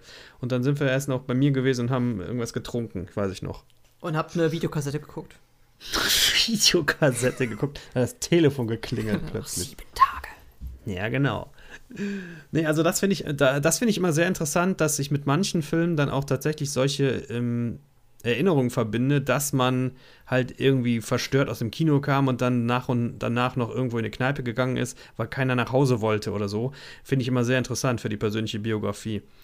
Und das ist, ich, aus heutiger Sicht kann ich gar nicht mehr sagen, was an dem Film dann jetzt so viel gruseliger war oder anders war als an anderen Filmen vorher, aber es war halt irgendwie neu damals. Ich finde, der Film hat das erste Mal dieses, was du schon erwähnt hast, diese einzelnen Fetzen, die man da immer reingeblendet bekommt von diesem, von diesen Pferden, die da über die Klippe rennen Mhm. und von dieser Frau, die sich die Haare bürstet und dieser Baum und was weiß ich, äh, der das erste Mal so, äh, ja, so, so surreale, surreale Szenen dir zeigt, die im ersten Moment gar keinen Sinn ergeben, aber dich absolut nachhaltig auch ähm, verstören. Ja, genau. Ja, so kann man es, glaube ich, nennen. Also ich denke tatsächlich auch, dass die Leute, die das Remake gemacht haben, sich ein bisschen mit so, weiß ich nicht, psychologischer Literatur oder sowas beschäftigt haben, was Menschen unterbewusst verängstigt. Oder, oder sowas. So auch wenn sie mit Infraschall spielen und sowas. Irgendwie sowas. Und das dann alles so ein bisschen eingebaut. Anders lässt sich das nicht erklären. Das, das stimmt. Man muss auch sagen, japanische Original, ich habe zum Beispiel, ich erinnere mich genau an Dark Water Original, die sind ja ähnlich zäh wie so französische Arthouse-Filme. Das ist richtig. Also mit so, mit so langen Einstellungen, lange Kameraeinstellungen, ähm, wie es jetzt zum Beispiel einer der neueren Filme, Parasite, auch macht, ähm, aus dem asiatischen Bereich. Aber ich finde, äh, das hat, das hat den Film aber auch irgendwie Charme verliehen. Ich gucke natürlich auch lieber so amerikanische Sachen, sag ich mal, ein bisschen, ein bisschen schneller geschnittenere Sachen. Aber die alten Dinger, die, die wirken halt einfach noch widerwärtiger, weil du, weil du dich so unwohl fühlst, wenn du so lang auf so eine Sache gucken musst. Ich finde, bei den japanischen Horrorfilmen ist immer das Problem, dass die Darsteller oft echt schlecht sind. Gojira! Und das. Ja, genau. Und das reißt mich dann immer so ein bisschen aus der Illusion raus, muss ich sagen. Tatsächlich ist Japanisch auch die, eine der wenigen Sprachen, wo ich sage, das gucke ich mir sogar lieber synchronisiert an. Das wird aber besser. Aber diese klassische Art, diese klassische japanische Art zu spielen, das muss, muss was mit japanischer Schauspieltradition zu tun haben, die ist immer so übertrieben und so, so auf 100 Prozent immer. Das, das finde ich so Theater auf Koks irgendwie. Ich finde, ja, ich, ich finde auch äh, deutsch synchronisierte japanische Filme auch äh, dieses typische. Und äh, ja, das ist dann wirklich so, ja, ja. Oh, und äh, schauen Sie doch mal, gehen Sie mal zur Nachbarin hier rüber. Weißt du, dieses übertrieben fröhliche, so richtig manisch, weißt du?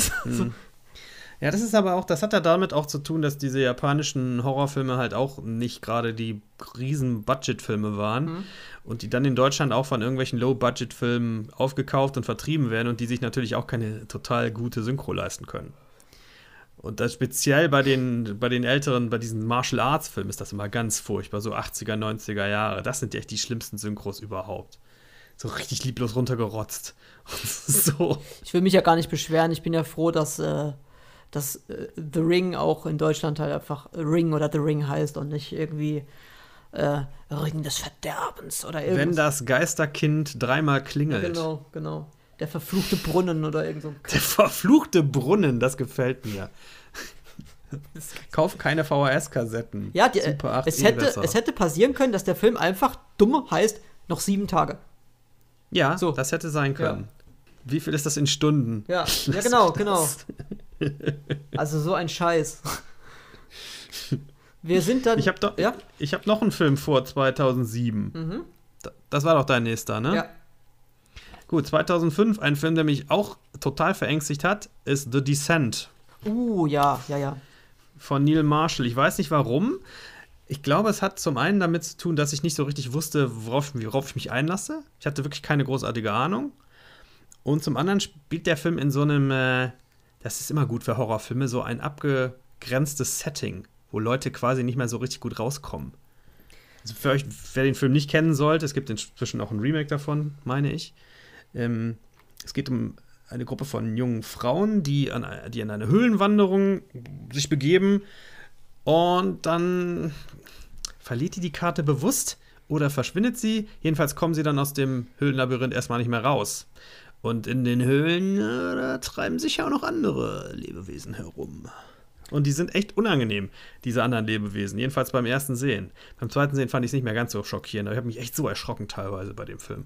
Der hat wirklich gute Jumpscares und sie sind gar keine richtigen Jumpscares, weil die werden dir gar nicht so aufgezwungen mit Musik-Cue und sowas. Es ist einfach so, die Kamera schwenkt so an den Leuten vorbei, plötzlich steht da so ein Vieh. Mhm. Zack.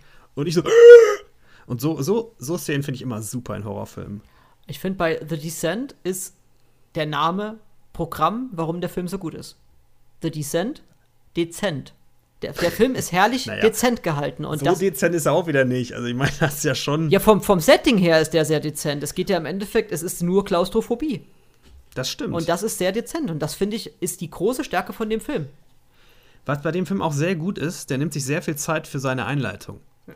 Die, die Figuren da erstmal vernünftig vorzustellen, denn wenn du, äh, du hättest mit der, mit der Haupthandlung auch nach 10 Minuten anfangen können, aber ich finde, man kann nur mit Leuten mitfiebern, wenn man sich auch für die Figuren halt so interessiert. Und da muss man halt auch ein bisschen was über die wissen, über ihre Inter Interaktion miteinander, über ihre Geschichte und so. Und das macht der Film sehr gut. Habe ich zumindest so in Erinnerung. Mhm, mh. Das macht andersrum, ah, ich, ich, ich, weiß nicht, wo ich hinspringe. Andersrum macht das der erste Saw auch sehr gut, dass du erstmal nichts über die Figuren weißt und dann alles miteinander verbunden ist irgendwie. Hm. Aber im, im, Normalfall ist das schon so, wie du sagst, weil es gibt ja ähm, viele Filme, wo du mit den Charakteren einfach überhaupt keine, oder zu den Charakteren gar keine Bindung aufbaust und dann ist es dir auch scheißegal, was mit dem passiert. Ja, genau. Also wenn du schon einen klassischen Horrorfilm drehst, wo du irgendwelche Leute wegschnetzelst, dann müssen die die zumindest irgendwie am Herzen liegen, weil sonst, ja, hm. Ja. Dann ist es halt nicht gruselig, sondern nur so, ja, jetzt sind die auch tot. Genau. Jetzt leben noch zwei. Mal gucken, ob einer von denen überlebt. Ne, sind jetzt auch tot. Okay, Film vorbei. Jawohl, äh, wir waren 2005. Ja, jetzt wärst du dran. Ja, weil 2006 wüsste ich jetzt gerade. Weil 2007 ist derselbe Film, den ich auch habe, aber du darfst zuerst. Paranormal Activity? Ja. Ja. Ähm, ich muss auch sagen, ich finde die gesamte Reihe sehenswert, auch wenn sie natürlich stupide immer irgendwo ist, aber der erste, besonders der erste, das war halt auch so das, was ich auch bei Blair Witch Project hatte, so dieses Meilensteingefühl, was auch die Suspense-Angst auf ein neues Level wieder hebt. Durch diese starre Kamera im Endeffekt, dieses Ausgeliefertsein auch irgendwo. Also du hast jetzt keinen Kameramann, der dich, also in den meisten Fällen zum Beispiel, der, der dich jetzt irgendwie begleitet, der, der, der dich einfach so, du weißt, du bist der Beobachter, sondern du kannst aus dieser Beobachtungsperspektive aber nicht abhauen, weil es keine Schnitte in dem, also du weißt, wie ich meine, oder? Ja. Sondern du bist gezwungen, über die Überwachungskamera zuzugucken. Ähm, natürlich ist das auch viel Handheld-Kamera, einfach so privates Home-Video. Aber äh, die, diese Stellen, da ist ja dann auch das erste Mal ganz, ganz präsent, dass es halt so durch so eine Art Infraschallton angeteased wird, wenn was passiert. Da kommt ja immer dieses wo du dann weißt, okay, der Dämon macht wieder Halligalli. Aber ich finde, ich finde der Film ähm, und die ganze Reihe, das schafft auf jeden Fall mich trotzdem zu gruseln und äh, mir die Hand vors Gesicht zu halten. Und ein grandioser Spruch in dem Film ist, als sich das Pärchen da streitet und sie geht hoch und dann sagt er so, ja, geh hoch zu deinem Freund. Ich möchte ab sofort diese Filme nur noch unter Der Dämon macht wieder Halligalli genannt wissen. Hast du eigentlich schon Der Dämon macht wieder Halligalli 9 gesehen? Stell dir mal vor, äh, Paranormal Activity hätte im Deutschen einfach so geheißen. Der, der Dämon macht Halligalli. ja, also der hat mich auch wirklich sehr, sehr beeindruckt, der Film, weil ich finde es immer genial, wenn du mit einer minimalen Idee und minimalem Budget, der Film hat ja, ich weiß ich nicht, 35,60 Euro gekostet oder so, mhm. genau wie Blair Witch auch damals, maximales Ergebnis rausholst, was Spannung angeht und Suspense. Und das hast du ja eben auch schon gesagt, die Suspense ist, eh, brutal in dem Film. Und es ist auch so schön, man hat manchmal in dem Film, ich, mir ging es zumindest so, wieder dieses alte klassische Horrorfilmgefühl gehabt, dass man den Leuten zuschreien möchte, irgendwas zu machen oder nicht zu machen. Wenn die zum Beispiel runter in den, in den, ins Wohn in den Wohnzimmerbereich geht und lässt das Licht aus. Man denkt dann, mach doch das scheiß Licht an! Mhm, genau. Ne? Und so wie jeder normale Mensch es machen würde. Nein, es ist ein Horrorfilm. Hier bleibt das Licht aus, während man so ganz langsam die Treppe runtergeht und man weiß nicht, was sich da unten aufhält. Das sind so Momente, da toll. Da fühle ich mich wieder wie, wie 14 oder so. Und im zweiten Teil wird es ja dann noch witziger, dann kommen sie auf die Idee, ey, wir installieren jetzt eine Kamera, die auch noch automatisch schwenkt. ja, Habe ich nie gesehen. Ich bin ja bei sowas ja immer sehr eisern. Ich denke so, wenn ich den ersten Teil richtig super finde, dann bleibe ich auch dabei. Dann brauche ich da keine Fortsetzung von anschauen, weil es wird nicht besser im Normalfall. Nee, zumal gefühlt die Fortsetzungen bestehen alle auf dem, oder bauen alle auf dem gleichen Konzept auf. Zuerst ist halt, Dämon macht Halligalli und man weiß nicht, was genau passiert. Und am Ende geht es aber immer darum, dass irgendjemand aus der Familie, meistens sind es sogar einfach die gleichen Leute, weil die eine riesige Familie sind, ähm, dass die in irgendeinem Nachbarhaus, in, im Gartenhaus des Nachbarhauses, einen rituellen Kult abhalten. wo Kerzen aufgestellt sind. Ach so. Ja das, ja das passiert dann immer am Ende von diesem Film. Hm. Ja, da bis dahin komme ich ja nicht, zum Glück und am Schluss fällt immer die Kamera runter. Aber das ist ja einer dieser typischen Filme, wo am Schluss die Kamera immer Handheld ist und egal was passiert, egal wie man fällt oder was weiß ich, was passiert, man hebt immer wieder die Kamera auf und filmt immer nach vorne weiter. Ja, das stimmt.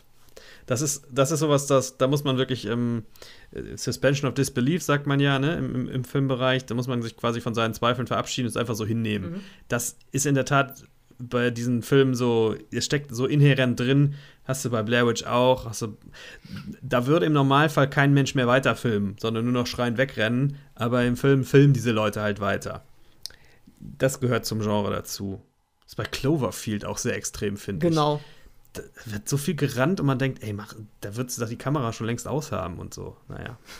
Und, und auch immer das, wenn die Kamera runterfällt oder so, die, die, die bekommen ja immer, die, also die gehen immer kaputt mit dem gleichen, mit dieser gleichen Fehlermeldung. Zuerst flackert es so, und dann geht und so gehen ja Kameras immer aus, wenn sie kaputt gehen.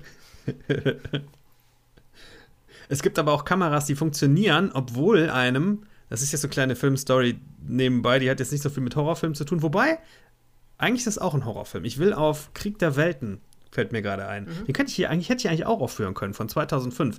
Der ist ja auch, der hat durchaus viele gruselige Anteile und hat mich im Kino wirklich massiv fertig gemacht. Da gibt es jedenfalls, da wird in Minute 10 oder so wird äh, die Idee eingeführt, dass es so einen elektromagnetischen Blast gibt und alle elektronischen Geräte ausfallen und schon 30 Sekunden später siehst du einen Typ mit einer Videokamera filmen. Wo man denkt, äh, habt ihr das vergessen, was ihr uns gerade erst vor einer Minute erzählt habt oder was ist da los? Ja, das ist echt eine Scheißszene. Würde ich heute Steven Spielberg immer noch gerne um die Ohren hauen. Naja. Aber er hat Jurassic Park gemacht, deswegen ist okay. Er hat viele, viele tolle Filme gemacht. Ich bin überhaupt kein, keiner von diesen Leuten, die immer so runtergucken auf Steven Spielberg. Der hat das Unterhaltungskino, wie wir es heute kennen, sehr stark geprägt.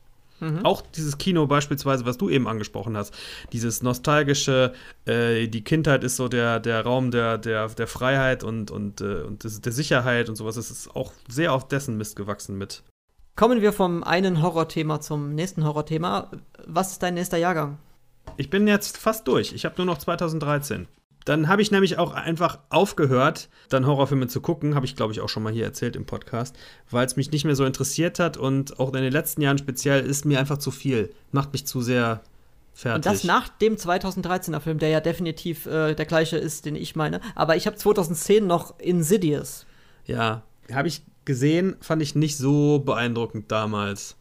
Ähm, ich muss sagen, der hat für mich eine tolle Mischung gehabt. Der erste halt aus, also der erste, bevor diese Elise groß aufgezogen worden ist und ein eigenes Franchise wurde im Endeffekt. Also diese der Geisterjägerin hier, die Dämonologin.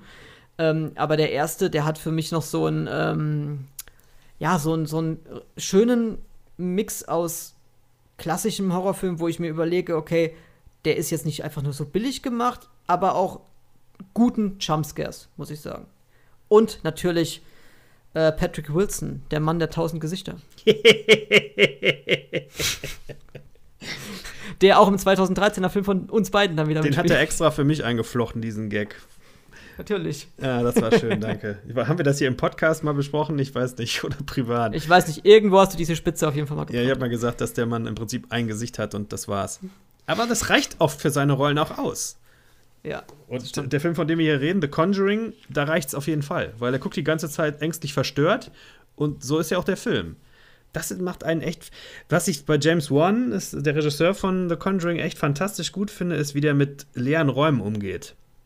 Wie, mhm. wie der das, ich weiß nicht, ob das digital verstärkt ist oder ob das einfach der Kameramann extrem gut beherrscht, wie der so in Räume reinfilmt und da ist dann immer sehr viel Schwarzanteil drin, also dunkle Stellen im Zimmer, man kann nicht erkennen, was da vor sich geht. Auch da könnte man jetzt wieder sagen, mach halt das Licht an, aber dann wäre es halt kein Horrorfilm mehr, ne? Mhm. Und das finde ich echt fantastisch, weil du, du, du zoomt da so rein und da ist halt so ein Schrank und der steht so offen. Und das war's. Mehr ist nicht zu sehen. Und ich ängstige mich aber total auf einem, wirklich auf so einem tierischen Basislevel. So eine Urangst kommt plötzlich in mir hoch. Mhm. Äh, das hast du auch damals hervorragend formuliert, dass das halt richtige Angst ist. Das ist nicht wohliger Grusel wie bei anderen Filmen, das ist Angst. Und das macht mir keinen Spaß.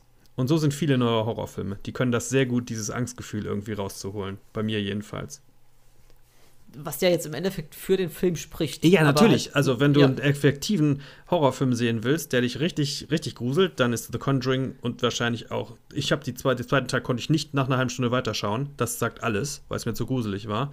Dann mhm. sind das hervorragende Filme. Klar, da muss ich auch trennen zwischen meiner eigenen Alterssenilität und dem, was Leute da eventuell sehen möchten. Das ist sicher, sicher ganz tolle Horrorfilme, bloß einfach nicht mehr für mich. Das ist mir zu viel. The Conjuring ist horrorfilmmäßig gesehen mein Jahr Null. Es gibt im, in den Jahren vor Conjuring sehr, sehr starke Filme, natürlich auch die ganze äh, Geschichte des Horrorfilms, die wir schon jetzt erzählt hatten. Und es gibt danach sehr starke Filme. Aber wenn ich jetzt, ähm, wenn jetzt Außerirdische auf der Erde landen und fragen, empfehle mir einen einzigen Horrorfilm.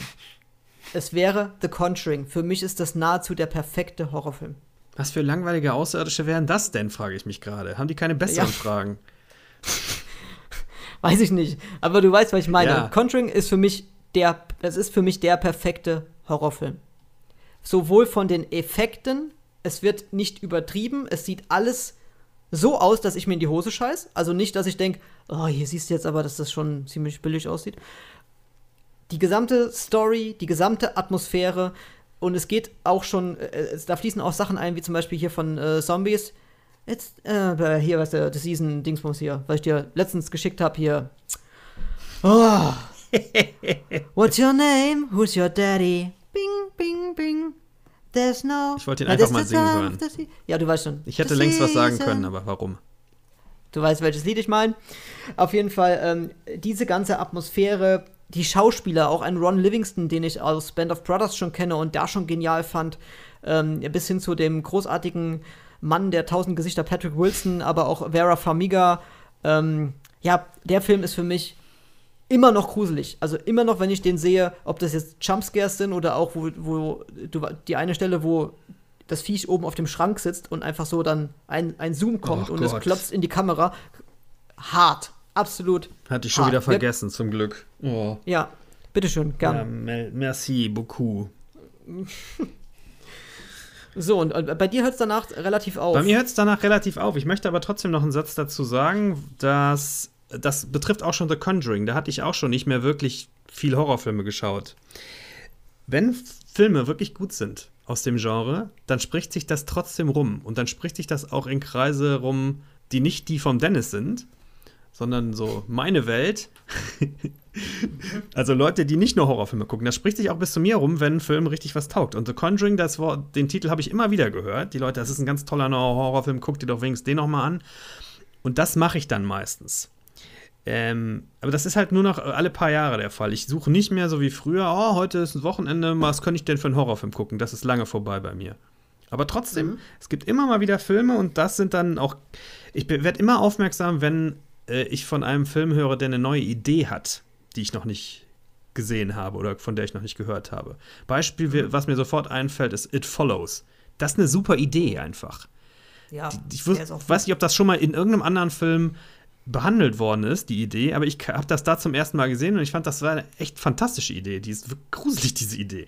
Und so, so Filme schaue ich mir dann auch an. Aber wenn du mir jetzt sagst, es ist wieder so ein japanischer Geisterfilm oder sowas, der 937. Da bin ich dann. Nee, Nee. Ja, aber so generell kann ich schon sagen, das Genre ist für mich so, äh, ja, nicht mehr so interessant wie früher. Ähm, ich habe es jetzt mal so gemacht. Ich habe jetzt mal hier nebenbei mein Handy offen. Ich habe vorhin nämlich ein paar Fotos gemacht von unserem Blu-ray-Regal, wo wir bei Conjuring sind. das, das schweift natürlich, gerade wenn der Film so bekannt wird, aus in ähm, die Vorgeschichte, so im Sinne von Annabelle. Mhm. Da ist auch der eine, der eine Film richtig gut, der andere Film ist vielleicht nicht ganz so gut. Ähm, ich finde allerdings, eine riesige Chance haben die Macher vertan, und zwar mit dem Film The Nun, weil diese Wallach, diese Nonne, die im zweiten Conjuring ja aufgebaut wird, aus der hättest du den gruseligsten, schlimmsten Horrorfilm, Origin, ähm, aller Zeiten machen können. Haben sie aber leider nicht gemacht, sondern einen Schrottfilm draus gemacht, was ich sehr schade finde. Ähm, aber ansonsten muss ich sagen, dass diese Reihe ja mir sehr gut gefällt. Den zweiten Conjuring finde ich jetzt im Nachhinein, auch wenn ich das Thema mit diesem äh, Enfield Haunting sehr interessant finde, ähm, trotzdem nicht so stark wie den ersten Conjuring. Und ich habe jetzt auch vor, also am Sonntag jetzt erst, heute ist ja der 6. Juli und am 4. Nein. Juli ist es nicht? Keine Daten sagen, wer weiß, wann wir das hier online bringen. Ja, morgen. Okay, ja dann. Und, und ähm, am 4. Juli, am Unabhängigkeitstag der Vereinigten Staaten, äh, habe ich Conjuring 3 im Kino gesehen. Also ein solider Film, der auch seine Atmosphäre hat, aber es kommt natürlich nichts an den ersten Conjuring heran, was auf der einen Seite schade ist, auf der anderen Seite aber auch einfach logische Konsequenz. Ähm, ja, ich habe jetzt mal meine Filmliste hier auf jeden Fall Äh, aufgemacht. darf ich da noch kurz einhaken? Ja, gerne. Da habe ich nämlich eine Gerne. Frage. Du kennst dich da ja mehr mit den Hintergründen aus. Warum heißt der dritte Conjuring nicht mehr The Conjuring 3, sondern The Conjuring Doppelpunkt irgendwas? The Devil Made Me Do It. Ja. Im Deutschen im Bann des Teufels. Das klingt ein bisschen wie ein Spin-off plötzlich, obwohl ja noch dieselben beiden Schauspieler dabei sind. Ähm, ist, ist es nicht. Es spielt sogar, glaube ich, ja, es spielt chronologisch auch wirklich am Schluss der Conjuring-Reihe. Äh, The Devil Made Me Do It heißt es aus dem Grund, weil es ja, es beruht ja wieder mal lose auf einer wahren Begebenheit, allerdings das, äh, ich sag mal, 90% von dem, was in diesem Film passiert, auch storytechnisch gesehen, nicht so war. Die Grundstory ist einfach nur, es gab einen kleinen Jungen, der war irgendwie besessen. Diese Familie Warren wurde eingeschaltet. Es gab Aufnahmen vom Exorzismus, Tonaufnahmen, Bildaufnahmen, meine ich. Ähm, und äh, da, da muss wohl der, der, der Schwager von dem kleinen Jungen sozusagen, also der, der Typ, der mit der großen Schwester von dem kleinen Jungen zusammen ist, der muss wohl irgendwie gesagt haben, ja, nimm lieber mich, lass den Kleinen in Ruhe, nimm mich. Und ähm, kurze Zeit später hat dieser Ältere äh, seinen Vermieter umgebracht. Und dann wurde halt vor Gericht darauf plädiert, dass er vom Teufel besessen war und diese Handlung halt nicht bewusst gemacht hat. So, das ist die Grundgeschichte hinter diesem Fall. Im Film wird das natürlich ausgeschmückt mit, warum das so gekommen ist und so weiter. Aber dieser Fall, dieser Originalgerichtsfall, der wurde äh, in den Medien bekannt damals als äh, The Devil Made Me Do It Case. Ah, okay. Und deswegen heißt der Film so. Aber man hätte ja trotzdem The Conjuring 3, The Devil Made Me Do It, machen können. Ich, heißt, heißt der wirklich nicht Ja, mehr heißt nur The Conjuring Doppelpunkt The Devil Made Me Do It, jedenfalls im englischen Verleihtitel. Okay, okay. Das hat mich halt ein bisschen irritiert, weil solche Titel gibt's öfter, aber dann sind es meistens Spin-offs, Prequels oder sonst was, ne, die von der genau, genau, Hauptnarration abgleiten, abschweifen. genau. So ist es. So, ähm, ja, also äh, wir könnten jetzt auch noch stundenlang über alle möglichen Horrorfilme reden, aber ich will jetzt einfach mal so ein paar Perlen nennen, die ich so in meinem Regal noch gefunden habe, wenn das für dich okay ist. Klar. Ähm, ich habe, ich sehe jetzt hier äh, Antichrist. Gorge Fog 2. Ja. Ähm. Ja, nee, lassen wir das. Also Antichrist sehe ich hier auf jeden Fall. Ja, kein klassischer Horrorfilm, aber durchaus ein Von Lars von beängstigender Trier. Film. Lars von Trier, genau, mit Willem Dafoe und Charlotte Gainsbourg. Gainsbourg. Gainsbourg. Gainsbourg. Gainsbourg. Wirklich Gainsbourg? Gainsbourg, ja, sicher. Die hat übrigens auch ein Lied gehabt, das hieß Trick Pony, oder? Ja, Trick Pony. Ist ja auch eine Sängerin. Ja, das stimmt, das ist richtig. Ähm, ja, auf jeden Fall. Also äh, muss man mögen, diese Art von Film. Ich mag diese Art von Film. Ich finde diese Art von Film verstörend und sehe hier auf der anderen Seite vom Regal ähm, Suspiria, den wir beide ja, dem wir beide wohlgesinnt sind, also zumindest der Neuverfilmung, dem, dem der Neuinterpretation. Das Original finden wir natürlich auch beide total super. Das ist ja ganz super. You think you can kill Helena Marcos? Aber der, der neue ist wirklich, der ist, Der, der, der, Suspiria von 2017, meine ich. Oder 18, 17, 18. Wäre total super, wenn sie sich diesen Schlussteil gespart hätten. Genau.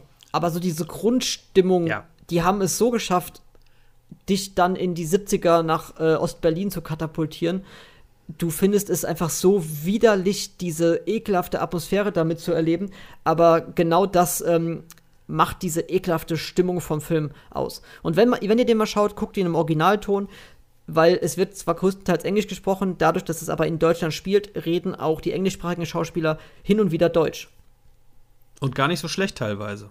Gar nicht so schlecht, ne? Also man versteht, man kann den Film wirklich in der, im Originalton sehr gut schauen, auch wenn man jetzt äh, sich mit englischen Filmen sonst schwer tun würde.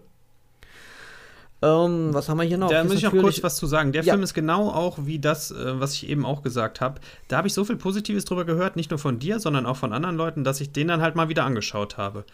Also da merkt man dann schon, der Film ist ja auch, obwohl er ein Horrorfilm ist, gilt ja auch für The Conjuring, das sind ja Filme, mit, die sind nicht billig. Die sind mit einem großen Budget produziert worden, die haben auch so einen gewissen künstlerischen Anspruch, finde ich, in der Optik, in der halt Erzählweise. Und das wird für mich dann schon interessanter als Saw 8 oder so. Ja, klar, natürlich. Ähm, so, wir haben noch Wreck, den will ich kurz erwähnen. Ich weiß nicht, ob du den kennst. Habe ich gesehen. Ja, ist auch ein, einer der sehr, sehr, sehr besseren Found-Footage-Filme, ähm, der auch wirklich gruselig ist. Also, wo du wirklich, äh, wo ich ab und zu mal wegschauen musste, einfach weil ich die, die Spannung nicht ausgehalten habe oder Angst davor hatte, einfach äh, bei der nächsten Ecke wieder erschreckt zu werden. Ähm, oh, hier steht der großartige Hereditary. Das ist ja ein Kultfilm. Ja, gleich. Also eine, ich möchte noch was Ja, zu. Rack sagen. Ähm, weil den Film finde ich halt sehr schön, wie der erst ganz normal anfängt. Und sobald die dann diese Wohnung da betreten, wird das total abgedreht. genau. Aber so richtig krank. Und äh, auch super finde ich ja immer, wenn ich mal einen Horrorfilm sehen kann, der nicht aus den Vereinigten Staaten stammt. Und das ist ja ein spanischer Film. Genau, wenn du Wreck guckst und nicht Quarantäne. Richtig. Ja, das könnte, man könnte auch das Remake gucken, klar. Ich glaube, ich habe es auch mal gesehen. Ich fand es nicht wesentlich schlechter oder so. Es ist aber halt dasselbe. Nur halt woanders. Ja. Hereditary. Hereditary ist ja ein, ein, ein, ein absoluter Kultfilm, weil viel über den Film gesprochen wird, weil äh, zum Beispiel auch die, die Herren von Cinema Strikes Back ähm, zum Beispiel das als einen der besten Horrorfilme aller Zeiten sehen. Kann ich mich auch eigentlich anschließen. Der Film ist einfach von der Atmosphäre richtig gut und eigentlich ist so erst das Ende wirklich das, was man so, was der gemeine Bürger als Horrorfilm bezeichnen würde. Bis dahin baut der Film aber einfach auch so eine ekelhafte, abstruse Atmosphäre auf. So würde ich das mal behaupten. Bist du noch da? Ich bin noch da. Ich überlege, ob ich schon wieder was Negatives zu Hereditary sagen soll. Ich glaube. Nein, möchtest du nicht. Ich mach gleich weiter. Okay. Ich, ich, ich dulde da keine negativen. so, was haben wir denn hier noch? Ich glaube, hier steht jetzt. So, was haben wir denn hier noch? was haben wir hier noch? Äh, unterm Dirndl wird gejodelt. Den fand ich auch Ja. sehr einflussreich. Sehr penetrant. Du musst immer noch einen draufsetzen. Natürlich. Hier ist, noch, so- hier ist noch sowas wie Get Out zum Beispiel. Das ist jetzt auch also ein oh, sehr Den guter. habe ich zum Beispiel auch gesehen. Auch wieder so ein Film, von dem liest man einfach wegen des Themas, ne? Weil es halt so ein, Ja. so ein ungewöhnlicher neuer Ansatz ist. Also kann man auch einfach mal als Empfehlung stehen lassen. Das ist auch einer von den sehr seriöseren Filmen. Also es gibt ja Horrorfilme, die gehen eher so in dieses in ins, ins ganz Kitschige, sowas wie Wrong Turn oder so. Oder auch einfach Filme, die wirklich nur so Jumpscare-Gebumse sind. Aber Get Out ist halt auch so ein Film, da muss man die ein oder andere graue Gehirnzelle haben, um den Film gucken zu können.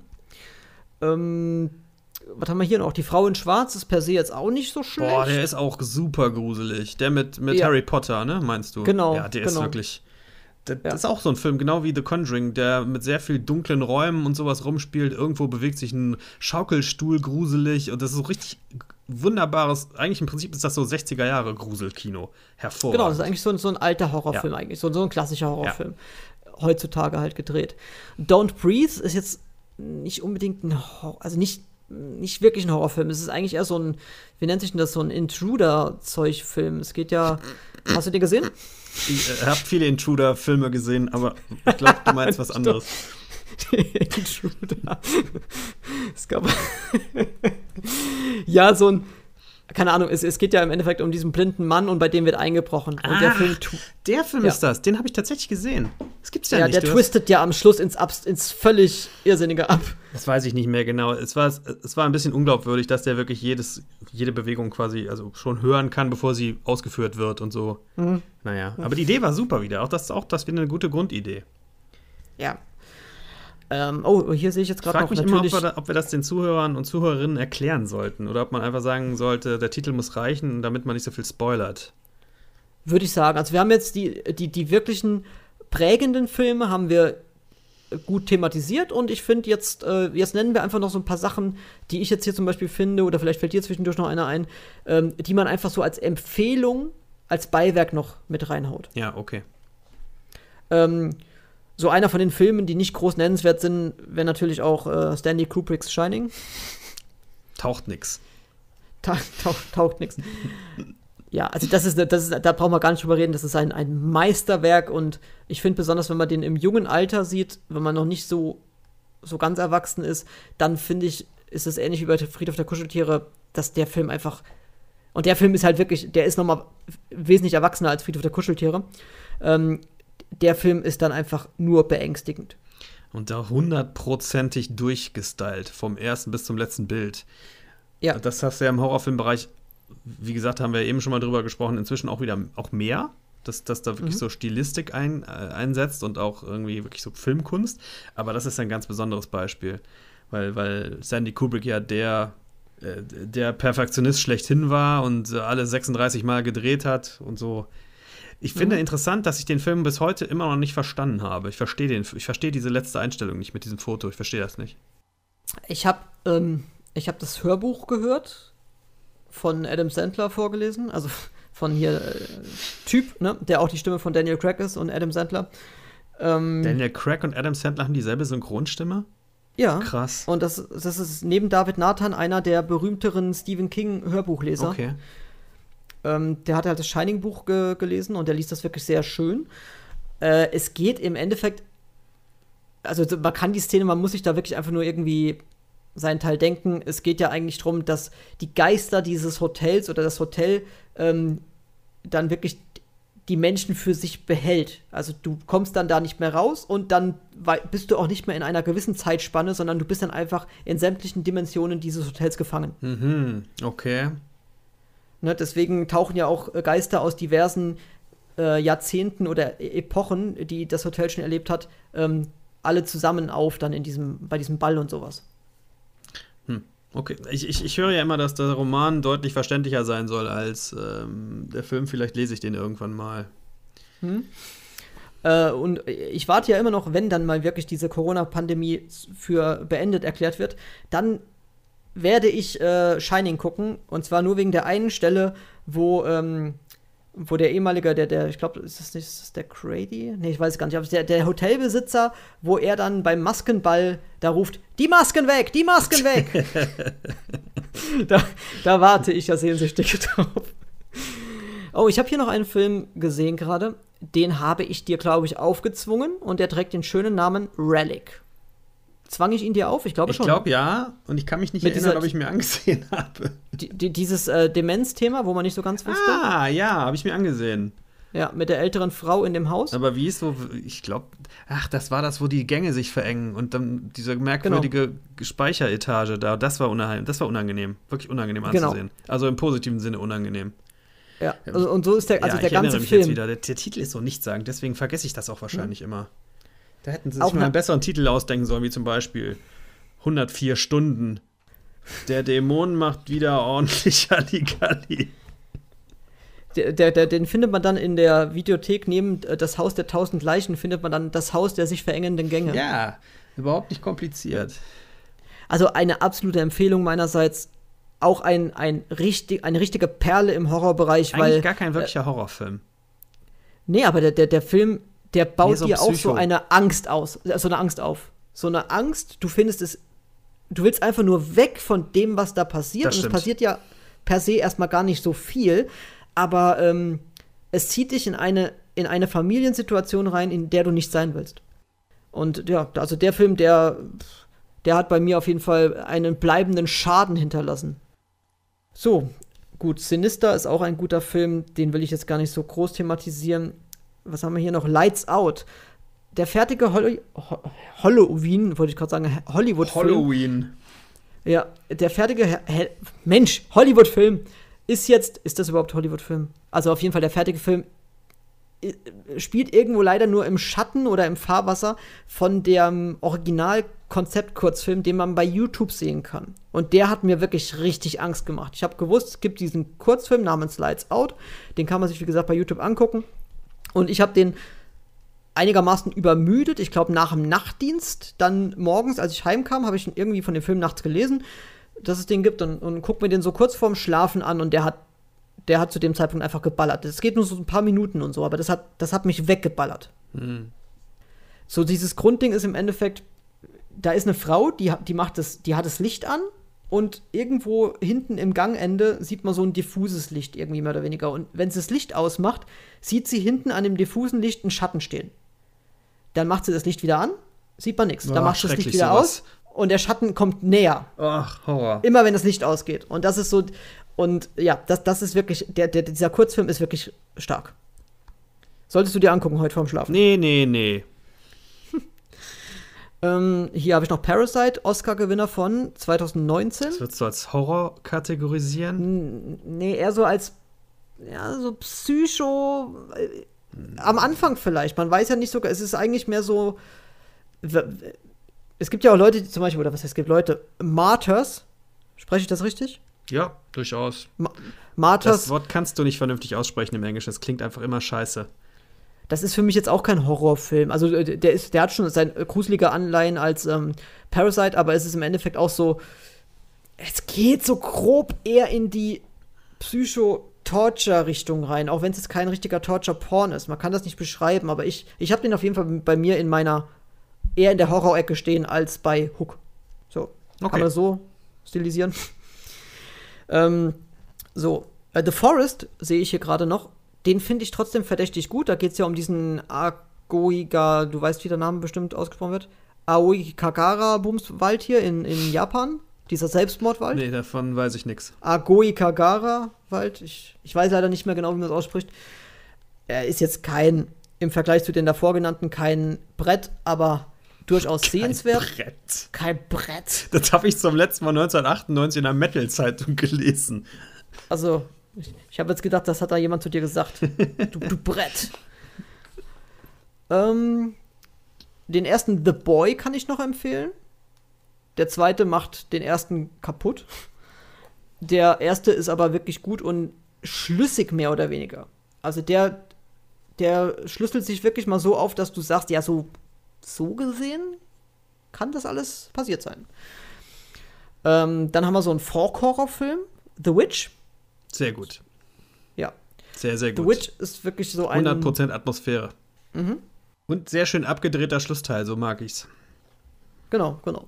The Witch kann man auch, ist aber auch nicht für jeden was. Also meine Frau fand den jetzt, die mag so, so, so extrem zähes Zeug, zum Beispiel auch der Leuchtturm oder Ist ja so. vom selben Regisseur, muss man sagen, von Genau. Robert Eggers. Und der Typ ist halt ein Künstler. Und das kann man positiv finden, das kann man aber auch negativ finden. Ich verstehe auch alle Leute, die sagen, das ist mir zu artsy-fartsy so. Und das gilt bei Mhm. The Witch auch schon. Bei, beim Leuchtturm noch eine Ecke stärker vielleicht, aber bei The Witch ist das auch schon da. Also das ist kein leicht ansehbarer Standard-Horrorfilm oder so. Mhm. Das ist schon mehr in der Kunstecke. Also so ADHSler, die alle zwei Sekunden einen Jumpscare brauchen, die sind Äh, da falsch definitiv. da, komplett falsch, Die sind ja. absolut falsch, ja. Ähm, so, und ich habe jetzt hier noch einen und äh, der kommt bei mir jetzt hier wirklich als letztes in der Nennung und hat es trotzdem auch irgendwo verdient. Und zwar ist das der Babadook. Ähm, da habe ich dir ja, glaube ich, schon mal erzählt. Ich habe den mit meiner Frau schon mal gesehen, damals, als der rauskam. Fand ihn schon gruselig, aber ja, dann haben wir irg irgendwann noch mal geguckt. Und dann haben wir ihn vor kurzem noch mal geguckt. Und da, dazwischen lagen immer so ein Jahr oder sowas. Dann haben wir ihn vor kurzem noch mal geguckt. Und ich habe festgestellt, ich konnte mich so an 80% des Films null erinnern. Also diese grobe, so einzelne Szenen ja, aber viele oder die meisten der Sachen, da konnte ich mich nicht dran erinnern. Und ich habe da jetzt das erste Mal auch gemerkt, was für ein verdammt gruseliger und ekelhafter Film das ist, so was der einfach so, dieses Suspense-Gefühl, was du da hast und dieses, ja, du willst nicht dabei sein, was da gerade passiert. Das sage ich so gerne, aber genau das ist das Gefühl, was für mich eigentlich einen guten Horrorfilm ausmacht. Und äh, der Babadook ist für mich auch ein Film, der ist äh, absolut sehenswert und gruselig und sehr gut gemacht und ja. Und auch auf mehreren Ebenen funktioniert er. So wie zum Beispiel auch Relic. Du weißt ja bei Relic jetzt nicht genau, ist es jetzt was Dämonisches oder geht es jetzt um die Demenz der alten Frau. Und bei Babadook ist es auch so. Sind das jetzt psychische Krankheiten von, dieser, von diesen Familienmitgliedern oder ähm, ist es jetzt wirklich was, was mit dem Geist oder mit dem Dämon zu tun hat und so. Mhm. Und das finde ich toll, wenn du auf verschiedenen Ebenen interpretieren kannst. Das mag ich. Wenn dein Kopf einfach im Nachhinein noch arbeitet. Ist sowieso immer interessanter, wenn man selber ähm, für sich was aus dem Film rausziehen kann, als wenn es einem so ins Gesicht geschmissen wird. Und hier, das ist die einzig wahre Interpretationsart. Mhm. Ist immer spannender, wenn es äh, ein bisschen vielschichtiger bleibt. Genau. Weil Leute ja auch nicht vor. Das ist ja auch bei Horrorfilmen so eine Sache. Deswegen sieht man bei Horrorfilmen auch so starke Unterschiede in den Bewertungen. Wenige Horrorfilme bekommen in der IMDb eine 7, irgendwas. Die landen fast alle bei 5, sowieso, weil was den einen gruselt, lässt den anderen vollkommen kalt. Du hast da eine ganz starke Polarisierung, viel stärker als bei anderen Genres. Und äh, dementsprechend ist das bei den bei so Filmen halt auch so, ne? Was, was ich jetzt total gruselig finde, müssen andere Leute überhaupt nicht gruselig finden und umgekehrt. Das finde ich auch bei Horrorfilmen ganz schwierig. Ich bin auch, ähm, ich bin auch jemand, ich gucke mir von Horrorfilmen mittlerweile, wenn es geht, gar keinen Trailer mehr an, wenn es geht. Weil du in den Trailern halt einfach gerade bei Horrorfilmen leider viel Sachen, viele Sachen schon, gerade diese Jumpscares, wenn es welche gibt, schon siehst und äh, da finde ich es dann schade, wenn da zu viel verballert wird. Und es ist auch ganz schwierig, Horrorfilme zum Beispiel bei Amazon zu kaufen oder so und da nach den, nach den Bewertungen zu gehen, wie du gerade schon gesagt ja. hast. So, ja. so zwei Sterne, drei Sterne. So, da weißt du nicht, was machst du damit? Dann siehst du, oder bei YouTube guckst du dann, du gibst den Trailer ein, guckst aber nur unten in die Kommentare und dann schreiben zwei, drei Leute, oh, der ist so krass, der ist so geil und bla. Und dann, aber das ist so langweilig, passiert überhaupt nichts. Ne, und ja, da Meistens sind die passiert überhaupt nichts Filme besser. Ja, wollte ich gerade sagen, ist auch so meine Erfahrung. Wenn die Leute sich da beschweren, dann weißt du, weißt ja auch, welche Leute das schreiben. Ne? Von daher. Ja, ja. Voila. Ich, Wallak. Ich meine, man kann ja auch differenzieren. Ich habe auch Filme gesehen, die mir nicht gefallen haben, wo ich aber durchaus verstehen kann, was andere Leute daran gut finden. Hereditary als Beispiel. Mhm. ja, aber dann immer drunter schreiben, ist so langweilig, passiert doch nichts. Da weißt du immer genau, Hereditary ist ein sehr gutes Beispiel, weil es gibt ja wirklich Leute, die, die einfach mit dem Film nichts anfangen können, aber du kannst nicht sagen, der Film ist scheiße gemacht. Das stimmt. Ja. Das ist wohl wahr. Wohl wahr. Mir fällt noch ein, ein Horrorfilm ein, den ich ziemlich gut finde aus den letzten Jahren, und zwar A Quiet Place. Das fand ich auch wieder mhm. eine tolle neue Idee, die ich so noch nie gesehen hatte. Ist ja so ähnlich wie bei Breeze eigentlich. Ja, so ein bisschen. Mhm. Und das war sehr effektiv, das Ding. Hat zwar auch ein paar, paar Jumpscares, aber das meiste ist doch eine Psychologie. Und ja, da gibt es auch einen zweiten Teil von jetzt. Den müsste ich mir mal ansehen. Der wirklich sehr gut sein soll, der zweite Teil. Mal gucken. Ja, der soll richtig gut sein. Bin ich mal, bin ich mal gespannt. Ja, äh, so meine, meine Horrorfilme, wenn man das noch sagen kann, meine Sehgewohnheit bei Horrorfilmen. Ganz, ganz lange Jahre lang habe ich mich nur getraut, Horror zu Hause zu gucken. Mittlerweile trauen sich meine Frau nicht aber ins Kino und wir genießen das. Also es kommt schon vor, dass ich mir dann so, das sieht immer sehr dumm aus, ich quetsche dann so die Augen ein bisschen zusammen und halte mir so unauffällig mit dem linken Arm mein linkes Ohr zu und streckt mich dann halt so, ne? Und halte mir dann so mit dem Handgelenk der rechten Hand noch das rechte Ohr zu und so komme ich dann auch ganz gut durch die Jumpscares. Traust du dich nicht, dir richtig die Ohren zuzuhalten oder verstehe ich nicht? Es würde wahrscheinlich auch weniger dumm aussehen. Es sieht doch keiner, es ist dunkel.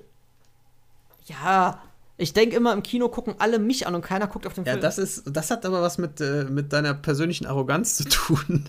Das kann das natürlich sein. vollkommen der Realität. Meinst du, das liegt an meinem Narzissmus? Möglicherweise. Verdammt. ah, ich weiß nicht, ich habe hab nicht so viele Filme ähm, im Kino gesehen, die Horrorfilme waren. Ich habe The Grudge mhm. im Kino gesehen. Hast du ja vorhin auch schon mal erwähnt. Und das ist wirklich ein Film, da sind auch so zwei, drei wirklich unangenehme Jumpscares drin, aber auch so Szenen, die einfach ein bisschen länger dauern. Da gibt es eine Szene, wo der Geist so unter der Bettdecke von einer Person auftaucht. Mhm. Und da bin ich quasi hinter mir, also wäre am liebsten über den Sitz geklettert, nach hinten weg.